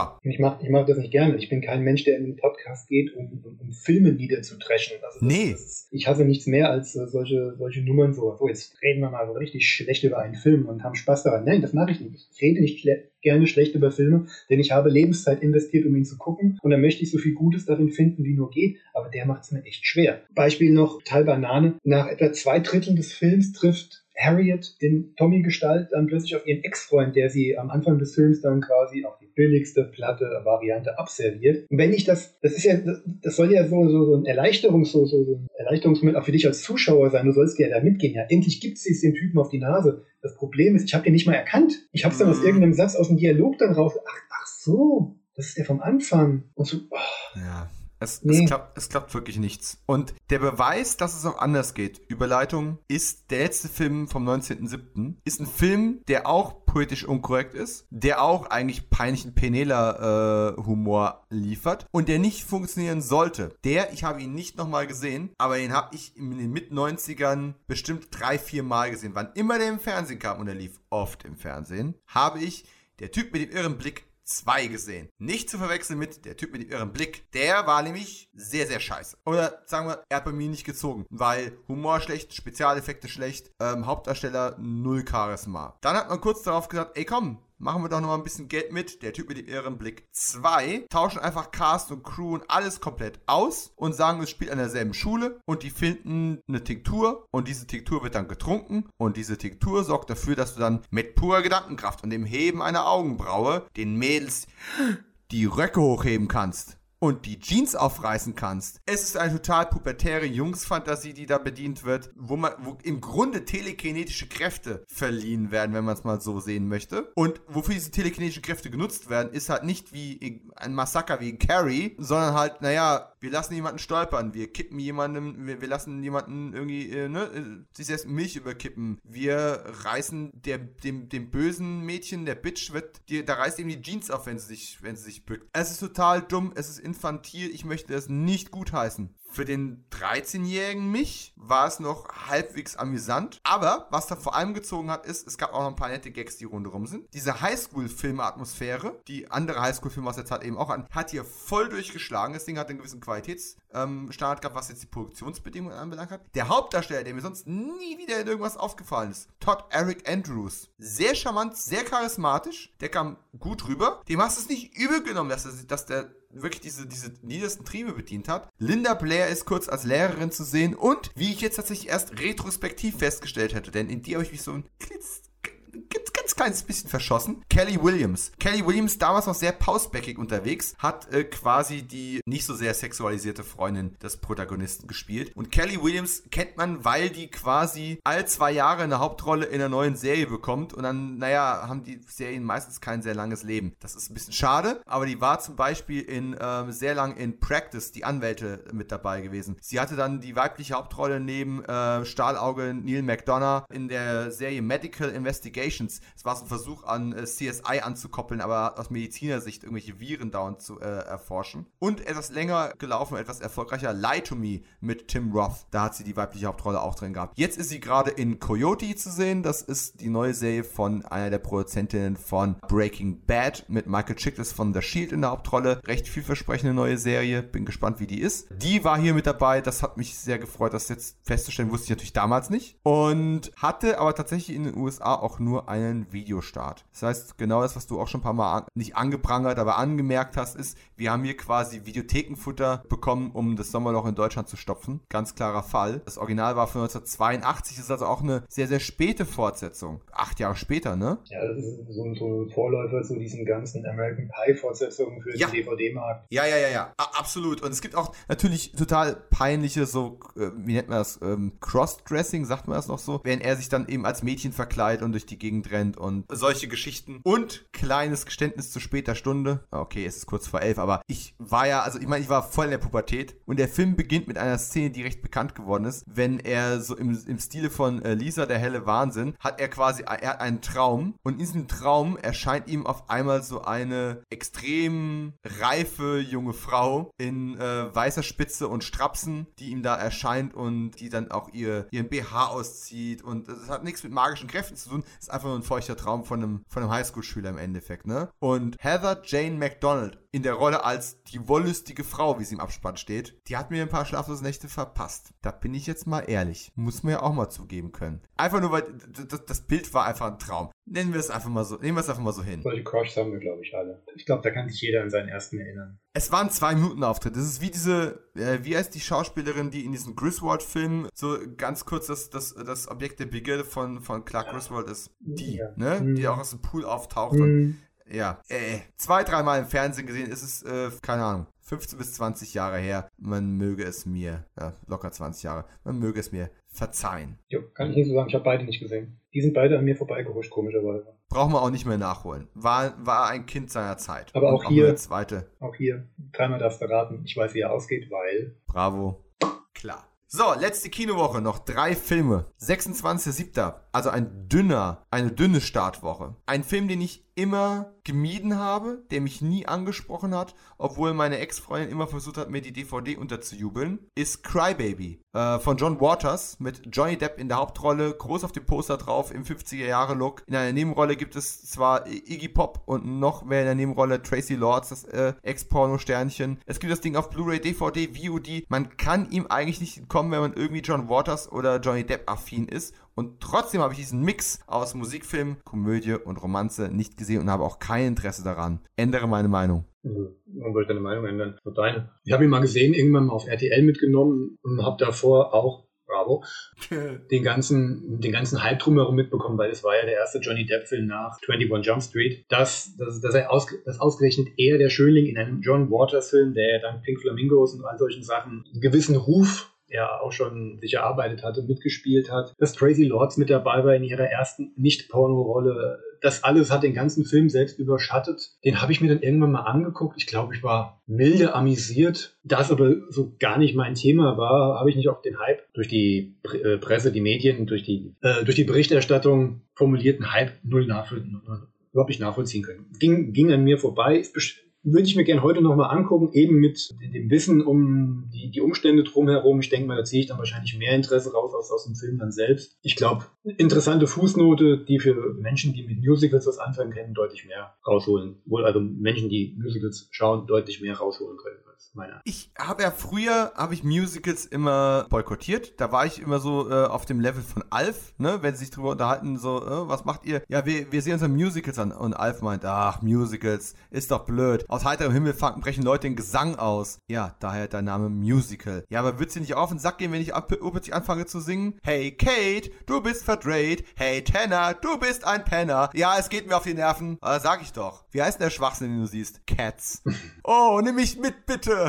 so, aber auf dem Level war ich ungefähr. Mhm. Äh, inzwischen mag ich Musikfilme oder Musicals ja. recht gerne. Aber ich sehe es halt so. Aber auch da muss die Thematik schlicht passen. Ja, äh, John Waters bin ich sehr unbeleckt, muss ich sagen. Da kenne ich fast gar nichts. Aber Johnny Depp war in 21 Jump Street besser. Trace Lords war natürlich in Highlander besser. Und Iggy Pop in The Crow 2. Enough said. Ja, möglich. So, sagt, sagt, der, sagt der arrogante Schlösel im, im Podcast, der den Film nicht mal gesehen, gar nicht beurteilen kann, ob sie da besser waren. Nee, das, das, das bin ich ja von dir gewohnt, dass du wortgewaltig Filme verteidigt, die du noch gar nicht gesehen hast. Richtig. Oder auch in der Stelle niedermache. Weil The Crow 2 habe ich wenigstens gesehen. So, Sirene 1. Ich finde immer Titel toll, die eine 1 im Titel haben, aber es ist gar kein Fortsetzungsfilm. Ne? Wie Loaded Weapon 1 und es ist nie Loaded Weapon 2 gekommen. Hat hier natürlich einen anderen Hintergrund, aber Sirene 1 im Original The Rift ist ein spanisch-amerikanischer Film von 1990 von Juan Piquer Simon. Bitte schlag mich, wenn ich das wieder falsch ausgesprochen habe. Jack Scalia hat die Hauptrolle gespielt. Der vorhin schon erwähnte Arlie Army, der Drill Sergeant par excellence aus äh, dem ganzen filmischen Kurs, was äh, Mitte der 80er bis Mitte der 90er. Und Ray Wise sind in diesem Schmuckstück zu sehen, das ich leider nie komplett gesehen habe. Aber ich habe vor, mir das Mediabook von äh, Wicked Vision zu organisieren. Das ist eine Limited Edition. Ich bin immer so ein bisschen hm, wegen dem Preis am Kämpfen, weil ich ihn halt nicht kenne. Es ist leichter, Geld auszugeben für Filme, die man schon kennt oder für die, man unbestreitbar heißt. Aber das hier ist so ein, wer von Sirene 1 noch nichts gehört hat, es ist so ein Mission am Abgrund, Unterwasser-Horrorfilm aus dieser Welt, die so 89, 90 rumgeschwappt ist. The Abyss, Leviathan, Deep Star 6. Etwas weniger unter Wasser. Markus und ich haben den schon mal in der früheren Folge besprochen, aber äh, passt irgendwie auch in diese Welt rein, das Alien aus der Tiefe. Eben Sirene 1, es war diese Zeit, alles was aus dem Meer kommt, ist schlecht. Untermeer ist auch schlecht. Solche Wellen gab es in den 60ern schon, gab es auch später mit Sphere und Underwater nochmal so einzelne Ausflüge. Aber das war also die Hochzeit und ich bin neugierig, aber ich habe ihn nicht gesehen und Wicked Vision muss es einfach mal ändern. Kommt, mach mal eine Aktion mit 20% oder irgendwas, dann bestelle ich das Ding. Ich meine, bevor es ausverkauft ist, ich mich ärgere, dass ich es nicht gekauft habe. Denn das passiert dann im Zweifelsfall ja auch immer wieder. Ist von den Vieren auch der einzige, den ich nicht kenne. Das liegt aber auch daran, dass ich so mit Unterwasserfilmen jetzt nicht so sehr connecte wie andere und die anderen haben die für mich, obwohl du hast jetzt gerade mit äh, äh, Ray Wise zumindest ein Pfund noch auf der mm. Ampel, weswegen ich mir den angucken würde, aber die anderen hatten halt wenigstens einmal einen James Cameron ähm, als Regisseur, der andere hat äh, Peter Weller als Hauptdarsteller ja. Äh, und Deep Star Six hatte ich mit Freunden damals mal geguckt, das war der Cunningham-Film, ne? Ja. Das, das selbst auch da komme ich jetzt durcheinander, aber ich weiß jetzt gerade gar nicht mehr, wer die Hauptrolle gespielt hat.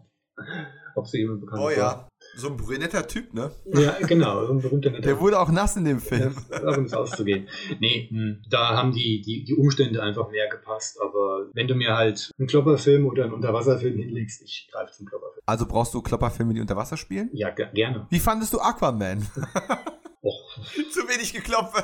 ja, genau. Nee, das ist ja, wir hatten es schon mal mit Comic-Verfilmungen. Ja, ja, Nein, ja. Aquaman macht Spaß, wenn man weiß, was man will. Er hat, er hat vieles für ihn spricht, er hat einiges, was gegen Ja. ihn spricht. Und vollkommen in Ordnung, Blockbuster, bevor mich jetzt irgendjemand hier. Nein, nein, sehe ich genauso. Also bin ich auch bei dir. Tut's Ja. mir leid, dass ich mich wehre. Nee. Schließen wir das Ganze noch mit einem Film, bei dem wir uns harmonisch auf eine einhellige Meinung einigen können. Das setze ich jetzt zumindest voraus, auch wenn wir es nicht abgesprochen haben. Der Film hat einen sehr markanten Untertitel, den ich am Anfang mal als Slogan für diesen Podcast hier verwendet habe. Es ist auch eine Verfilmung eigentlich nicht von einem Comic, sondern von einem, Achtung Kinders, einem Buch. Das ist wie ein Comic, nur ohne Bilder. Naja, es gibt auch illustrierte Bücher, das ist ein schlechter Vergleich. Aber wir reden natürlich von dem Dick, dem Philipp. Philip K. Dick. Die Adaption von Paul Verhoeven. In der Hauptrolle Sharon Stone und Arnold Schwarzenegger. Und natürlich gibt's auch noch Ronnie Cox. Und natürlich gibt's auch noch, na, na, na, ja.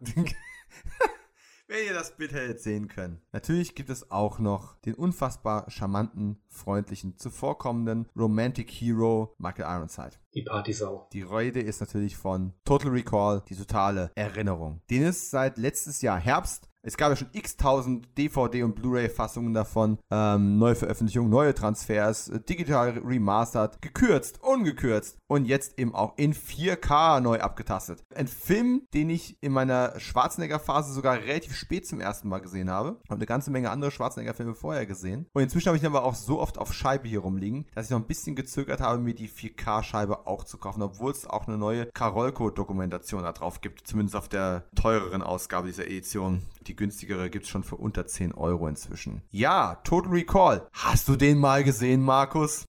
Treue Hörer des Castes wissen das, denn ich habe ja schon die Geschichte, die ich in dem Kino gesehen habe, hier im Cast schon mal erzählt. Du musst immer davon ausgehen, dass Leute sporadische Episoden hören, Episoden verdrängen oder zum ersten Mal auf diesen Podcast aufmerksam geworden sind und sich jetzt durch zwei Stunden durchgequält haben, nur um zu hören, wie du zur Party willkommen geheißen wurdest. Ja, hört euch die andere Folge. Nein. Welche war? Nee, wer weiß noch, welche das war? nicht machen. Zusammenhang, Weiß in welchem nicht. Zusammenhang haben wir uns darüber unterhalten? Ach, Ich habe keine Ahnung ich hab mehr. keine Ahnung mehr. Ich weiß, wir haben es Okay, getan. kurz was. Ein Kumpel wollte äh, ins Kino, Schwarzenegger-Film gucken. Wir wurden 10 Kilometer vom Kino entfernt. Äh, es musste jemand fahren. Letzten Endes war es mein alter Herr, der mitgegangen ist und weil er nicht warten wollte, gesagt hat, ich gehe mit. Ne? Schwarzenegger, das ist cool, das ist der mit dem Schwert, da gehen wir mal alle rein. Er wusste nicht, was uns erwartet und Total Recall war bis zu dem Zeitpunkt das dort mit Abstand härteste Filmchen, was ich jemals gesehen hatte. Die Horrorfilme lagen schon bereit, aber die kamen dann doch erst so danach. Aber das so ein Action-Kracher im Kino mit äh, durchstoßenen Kehlen und durchstoßenen Köpfen und platzenden Blutpacks und so weiter auf uns niederprasselte, das war neu. Was dazu führte, dass mein Vater ständig versuchte, mir äh, die Augen zuzuhalten oder mir sagte, ich sollte die Augen zuhalten. Was natürlich immer die entscheidende Sekunde nach dem Effekt dann war. Also habe ich natürlich alles gesehen. Ja, und damit begann meine Liebe für Schwarzenegger-Film, also auch mit der Assoziation Schwarzenegger-Film gut ist gleich gut. Und es dürfte einer der ersten Filme gewesen sein, äh, wo ich angefangen habe, auch Namen mit Filmen zu assoziieren. Also Schwarzenegger, wer ist dieser Paul Verhoeven? Ach, der hat doch diesen Robocop gedreht. Den habe ich doch auch schon gesehen. Den haben wir uns zu Hause angeguckt. Ja, prägender Film, prä- prägendes Actionbrett, wobei ich ihn natürlich damals nur als Actionfilm, als, als, als äh, Krawallkanonade wahrgenommen habe, der, der die ganzen Metaebenen, die ganzen philosophischen Ansätze, die damit ähm, geflossen sind, die sind mir erst viel, viel später aufgefallen. Das ist witzig, weil bei mir war es komplett umgekehrt. Ich bin ja das, äh, ja, aber ich, ich bin ja das, das Star Ich war zwölf. Ja, aber ich bin das Star Trek-Kind. Für mich ist es immer ein Science-Fiction-Film, der von Action unterbrochen wird. War immer so gewesen. Ich war zwölf. Warst du 12 und in 4K? Nee, in der Blende. Ah, ich vermisse unser Kino. Ja. So, wir machen jetzt aber keine Schweigeminute für unser Kino. Da haben wir schon oft genug drüber gejammert. Können wir aber gerne immer wieder machen. Ja. Und ich mag den Film wahnsinnig gern. Es ist auch so ein Film, bei dem man kritisieren könnte, dass er vielleicht zu hart für Science Fiction ist. Oder zu actionlastig. Äh? Dass, dass diese Tonebenen nicht zusammenpassen würden. Aber sie passen alle zusammen. Du hast den zerebralen Ansatz und den Actionfilm und die Satire, die total ineinander verschmelzen und eben nicht Pretty Woman sind. Okay, das ist natürlich auch ein dummer Satz, ne? Total Recall ist absolut nicht die Pretty Woman. Ist nicht gelogen, aber auch ziemlich dumm. Ich finde aber Sharon Stone und Rachel Ticotin attraktiver als Julia Roberts. Sharon Stone ist ja auch wesentlich attraktiver als. Hm. Wir jetzt gerade im Geist diese Filme um. Aber Richard Gere könnte die Schwarzenegger-Rolle nicht spielen. Ja, also gut, wenn, ich, wenn wir jetzt so weitermachen, dann müsste ich mir ja jetzt äh, Dustin Hoffman oder Richard Dreyfuss im Bett mit Sharon Stone vorstellen. Natürlich. Al Pacino hat ja auch dafür vorgespielt, wenn ich mich recht erinnere. Ja. Ja, man merkt, das waren deutlich andere Typen als für die Hauptrolle vorgesehen, bevor Annie gesagt hat, ich möchte. Ja, und dass, dass es auch anders geht, hat man ja später dann bewiesen, mehr oder weniger erfolgreich, indem man das Ganze eben nochmal geremaked hat. Das Remake hat, kriegt ja nicht sehr viel von Len Wiseman? Hm. Wiseman? Len Wiseman. Wiseman. Wiseman kriegt ja nicht sehr viel Liebe ab, ist aber tatsächlich gar nicht so weit von der Vorlage weg. Man könnte sogar sagen, ist näher dran. Und würde er sich nicht im Vergleich mit diesem brachialen, farbenfrohen, wuchtigen Werk, das auch heute, 30 Jahre später noch funktioniert wie am ersten Tag, müsste er sich diesem Vergleich nicht stellen dann wäre das Total Recall Remake von aus den 2000ern, wann war das, 2011, 2012, 2010, so in dem Dreh. 16. Hättest du mal gesagt. Echt, so spät? Ja, ja. oder 14, ich weiß es jetzt auch dann, dann wäre dieser blau gefilterte Film äh, mit Colin Farrell und Kate Beckinsale natürlich und Jessica Biel, mhm. wäre der gar nicht so kacke. Dann wäre es ein völlig okayer Science-Fiction-Action-Film. Ja. Aber der Kombination aus Verhoeven und Schwarzenegger kann das Ding einfach nicht das Wasser reichen. Ich finde interessant auch die TV-Serie, die es eine Staffel lang gegeben hat in den 90ern. Es gab dann den Versuch, es in der TV-Serie nochmal zu rehashen. Warum man sich daran nicht unbedingt gleich erinnert, ist, dass es stilistisch mehr wirkt wie eine Serie zu Blade Runner. Also diese ganze Bildästhetik etc., dieses ganze futuristische, ist mehr an Blade Runner angelegt als an Total Recall, aber ist tatsächlich auch eine recht spannende Serie, die aber momentan, soweit ich weiß, auch nirgends äh, verfügbar ist. Also warum erwähne ich es überhaupt? Nur um anzugeben und zu sagen, dass ich früher jeden Scheiß gesehen habe, wenn Science Fiction drauf stand. Ja, natürlich.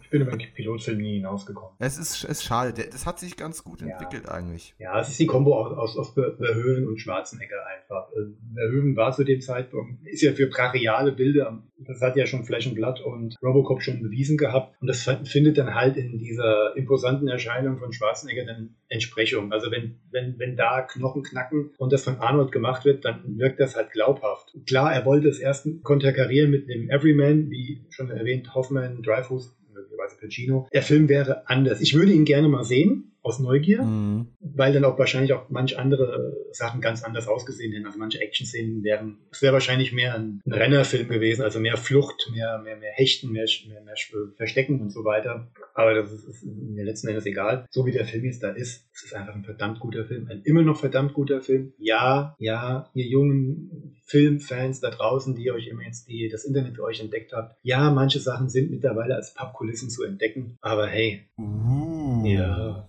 drei Brüste, sage ich nur. Hm.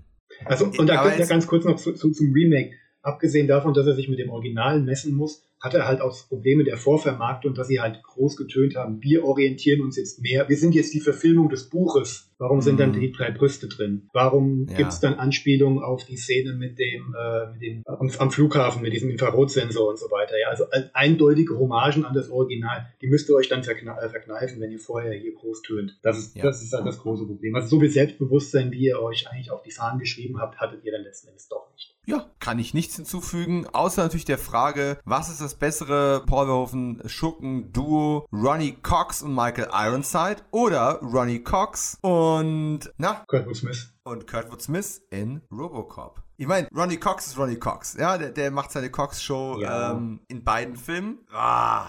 Ja. Aber ist es nicht toll, dass diese zwei, dass, dass diese zwei wuchtigen Filme so nacheinander rauskamen und beide dieses, dieses klassische Gespann haben? Du, du kennst meine Antwort auf so äh, auf solche Wählfragen. Warum soll ich wählen, wenn ich beides haben kann?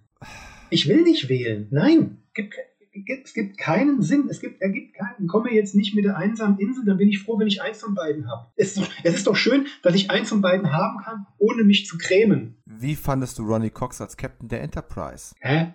Ich krieg, mit irgendeiner W-Frage kriege ich dich heute noch.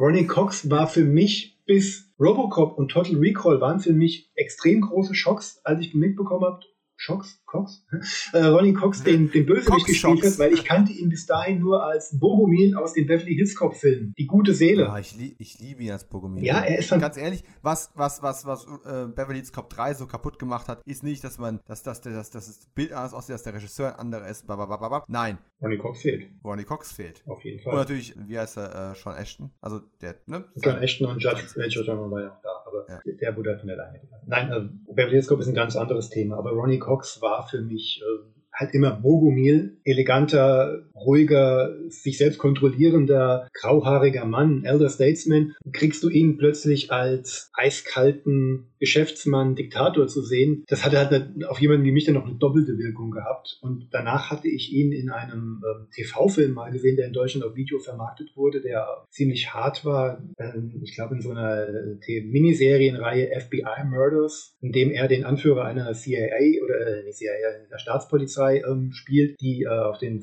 Spuren von zwei berüchtigten Bankräubern sind, die mit äußerster Härte immer Banküberfälle durchgeführt haben. Das endet in einem sehr, sehr blutigen Shootout, weil sie die dann direkt vor Ort antreffen. Und Spoiler, es beruht ja auf einer wahren Begebenheit. Das sind ja diese typischen TV-Events der Woche-Filme. Ronnie Cox spielt einen der Cops, die vor Ort erschossen wurden von diesen sehr brutalen Gangstern. Übrigens einer der Gangster gespielt von David Soul, der andere, wenn ich mich recht entsinne, von Michael Gross, Oh. im Land der Raketenwürmer. Und er wird Aber stopp, jetzt, jetzt, sag- mir bitte, dass Ronnie Cox als Polizist erschossen wurde und dann als Robocop zurückkommt. Das wäre geil. Natürlich, im, im, im fiktiven Spin-off im Land der Roboköpfe.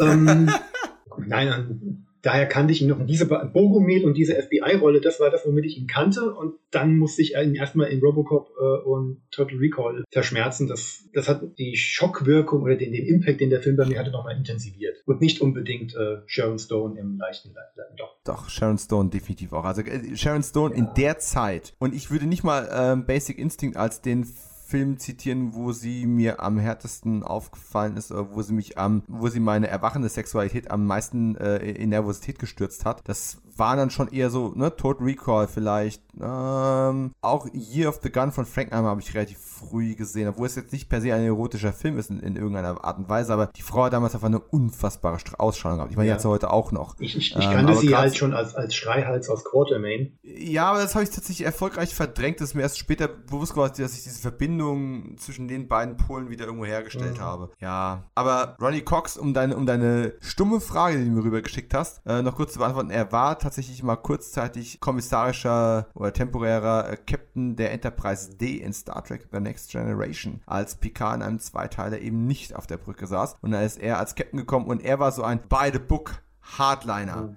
Ne? Hart, aber gerecht. Und das allererste, was er äh, quasi, ne, das allererste nicht, aber mit das erste, was er gemacht hat, ist, er kommt auf die Brücke, sieht Counselor Troy mit ihrem schicken Dekolleté darum sitzen und haut erstmal einen raus, frei nach dem Motto, haben wir hier keine Uniformpflicht? Und ab dieser Folge musste sie dann hochgeschlossen in der Uniform äh, ihren Dienst versehen, was einige pubertierende männliche Fans damals etwas frustriert haben mag. Aber gut, die Autoren haben ja dann relativ viele Freizeitszenen in den nächsten Staffeln reingeschrieben. Das fand ich aber damals, obwohl auch pubertierend, unfassbar sympathisch, dass der mal wieder ein bisschen konsequent und, und Konsequenz und, und Ordnung da reingebracht hat in dieses Sodom und Gomorra. Ja. Das ist Es natürlich mehrere. Wege, die zum Ziel führen. Tja, und mit äh, diesen Erinnerungen, die mit Total Recall relativ wenig zu tun haben, aber wir, ich glaube, wenn wir Empfehlungen aussprechen über die Filme, die wir heute auf dem Plan hatten, ich meine, es gibt diese ganz offensichtlichen Total Recall, finde ich, muss man gesehen haben. Also kann, Ähm, ich unterbreche nochmal ganz kurz zu Total Recall. Wir haben diesen großen Film jetzt relativ kurz abgefrühstückt. Ich will es nur für mich nochmal sagen. Ja, ich mache Podcast. Ich liebe Total Recall. Aber ich habe irgendwie wenig Interesse, also wenig Interesse, Total Recall im Podcast zu besprechen, weil A, den habe ich schon durchexerziert, durchdiskutiert und es gibt verdammt viele gute Podcasts zu dem Film da draußen. Ich wünsche euch viel Spaß mit denen. Sehe ich ganz genauso. Ich hatte tatsächlich eine ganze Zeit lang ähm, überlegt, eine Sonderfolge zu machen, wo man quasi eine Tiefenanalyse zu Total Recall macht. Zu erwähnen wäre auch der Jay Goldsmith äh, Score. Ja, Auch ganz, ganz grandios. Äh, die ganzen praktischen Effekte, die da drin sind, sind spitzenmäßig. Problem ist aber tatsächlich, der Film ist, den könnte man gut besprechen. Das wäre gar kein Problem. Aber er ist schon sehr viel besprochen worden. Da hast du vollkommen recht. Und es ist ein Film, der für mich persönlich auch sehr davon lebt, einfach ein persönliches Erlebnis zu haben. Den hast du auch mit Menschen besprochen, die nicht so filmaffin waren, weil das einer von denen ist, den sie alle irgendwo mal gesehen haben. Ja, und mit allen Filmaffinen sowieso schon. Eben. Und zwar über jetzt 20 Jahre hinweg. Und äh, von daher, wenn ihr ihn wirklich noch nicht gesehen habt, schaut ihn euch an. Wenn ihr die 4K-Restauration schon gesehen haben solltet, ich kenne sie noch nicht, schreibt mir gerne auf äh, Twitter, Facebook, Instagram, wo auch immer. Äh, ich würde es gerne wissen. Äh, lohnt das? Soll ich nochmal upgraden? Das letzte war doch auch schon ein Remaster. Ist das nochmal viel besser? Oder sieht man äh, die Make-up-Konturen der drei Brüste zu gut? Ja, das ist ja auch immer so eine Frage. Möchte man es so gut überhaupt sehen? Pretty Woman empfehlen wir auch mal. Kill Me Again sowieso. Ja, und problematischere Filme. Der Chaotenkopf. Eine Frau namens Harry. Der Typ mit dem Irrenblick 2. Also es ist auch eine ganze Menge dabei gewesen heute, wenn ich mal so rekapituliere, was vielleicht von der Zeit nicht ganz so großzügig behandelt worden Ach, ist. ich sage mir immer in solchen Momenten, es gibt jetzt eine Paralleldimension, in der wir beide auch zusammensitzen und über die Filme reden und wahrscheinlich genau gegenteilige Meinungen von uns geben. Hey, ich habe fast länger über der Typ mit dem Irrenblick 2 gesprochen als über Total Recall. Ja, Mein den Job kennen halt auch nicht so viele. Und dafür ist dieses Format ja, denke ich mir ja auch da, oder? Wenn ich mich richtig entsinne. Absolut. Eben. So Ja. ist es. Wir haben ja hier auch einen Lehrauftrag. Naja, das vielleicht nicht. Aber Total Recall kennt ihr sowieso schon alle. Und wenn nicht, habt ihr jetzt die Gelegenheit dazu, denn diese Sendung ist zu Ende. Wir verabschieden uns von den Mikros. Ich bedanke mich bei dir, Markus, dass es wieder so wunderbar geklappt hat. Und ja, demnächst wieder Highlander, ist klar, ne? Jo. Die eine Sendung, die ich mit dir aufnehmen kann, wo du nicht den Fotoroman von der Bravo zückst. Hm. Bis wir zu Highlander 2 kommen, irgendwann. Richtig. Richtig. Wo wir dann nur Michael Ironside haben ohne Ronnie Cox. Vielleicht wäre der Film besser gewesen, wenn Ronnie Cox dabei gewesen wäre. Als Gegner von Sean Connery. Die beiden hätten auch einen Schwertkampf gehabt. Ja. Cool. Ha? Ah, So, also, ich bedanke mich. Ich bedanke mich fürs Zuhören natürlich. Danke, dass ihr wieder eingeschaltet habt. Wir sind zurück aus der Sommerpause. Es geht mit, naja, ich bin mal vorsichtig. Wenn meine Stimme mitmacht, und sie hat heute fast gute zwei Stunden durchgehalten, äh, das Hustenstein war hoffentlich großzügig raus, dann geht es bald weiter mit der August-Folge. Dann kommt wieder Highlander. Es gibt noch ganz viel, über das wir reden müssen. Die 90er, Leute, die sind noch lang. Und bis dahin sage ich danke fürs Zuhören und äh, wir hören uns.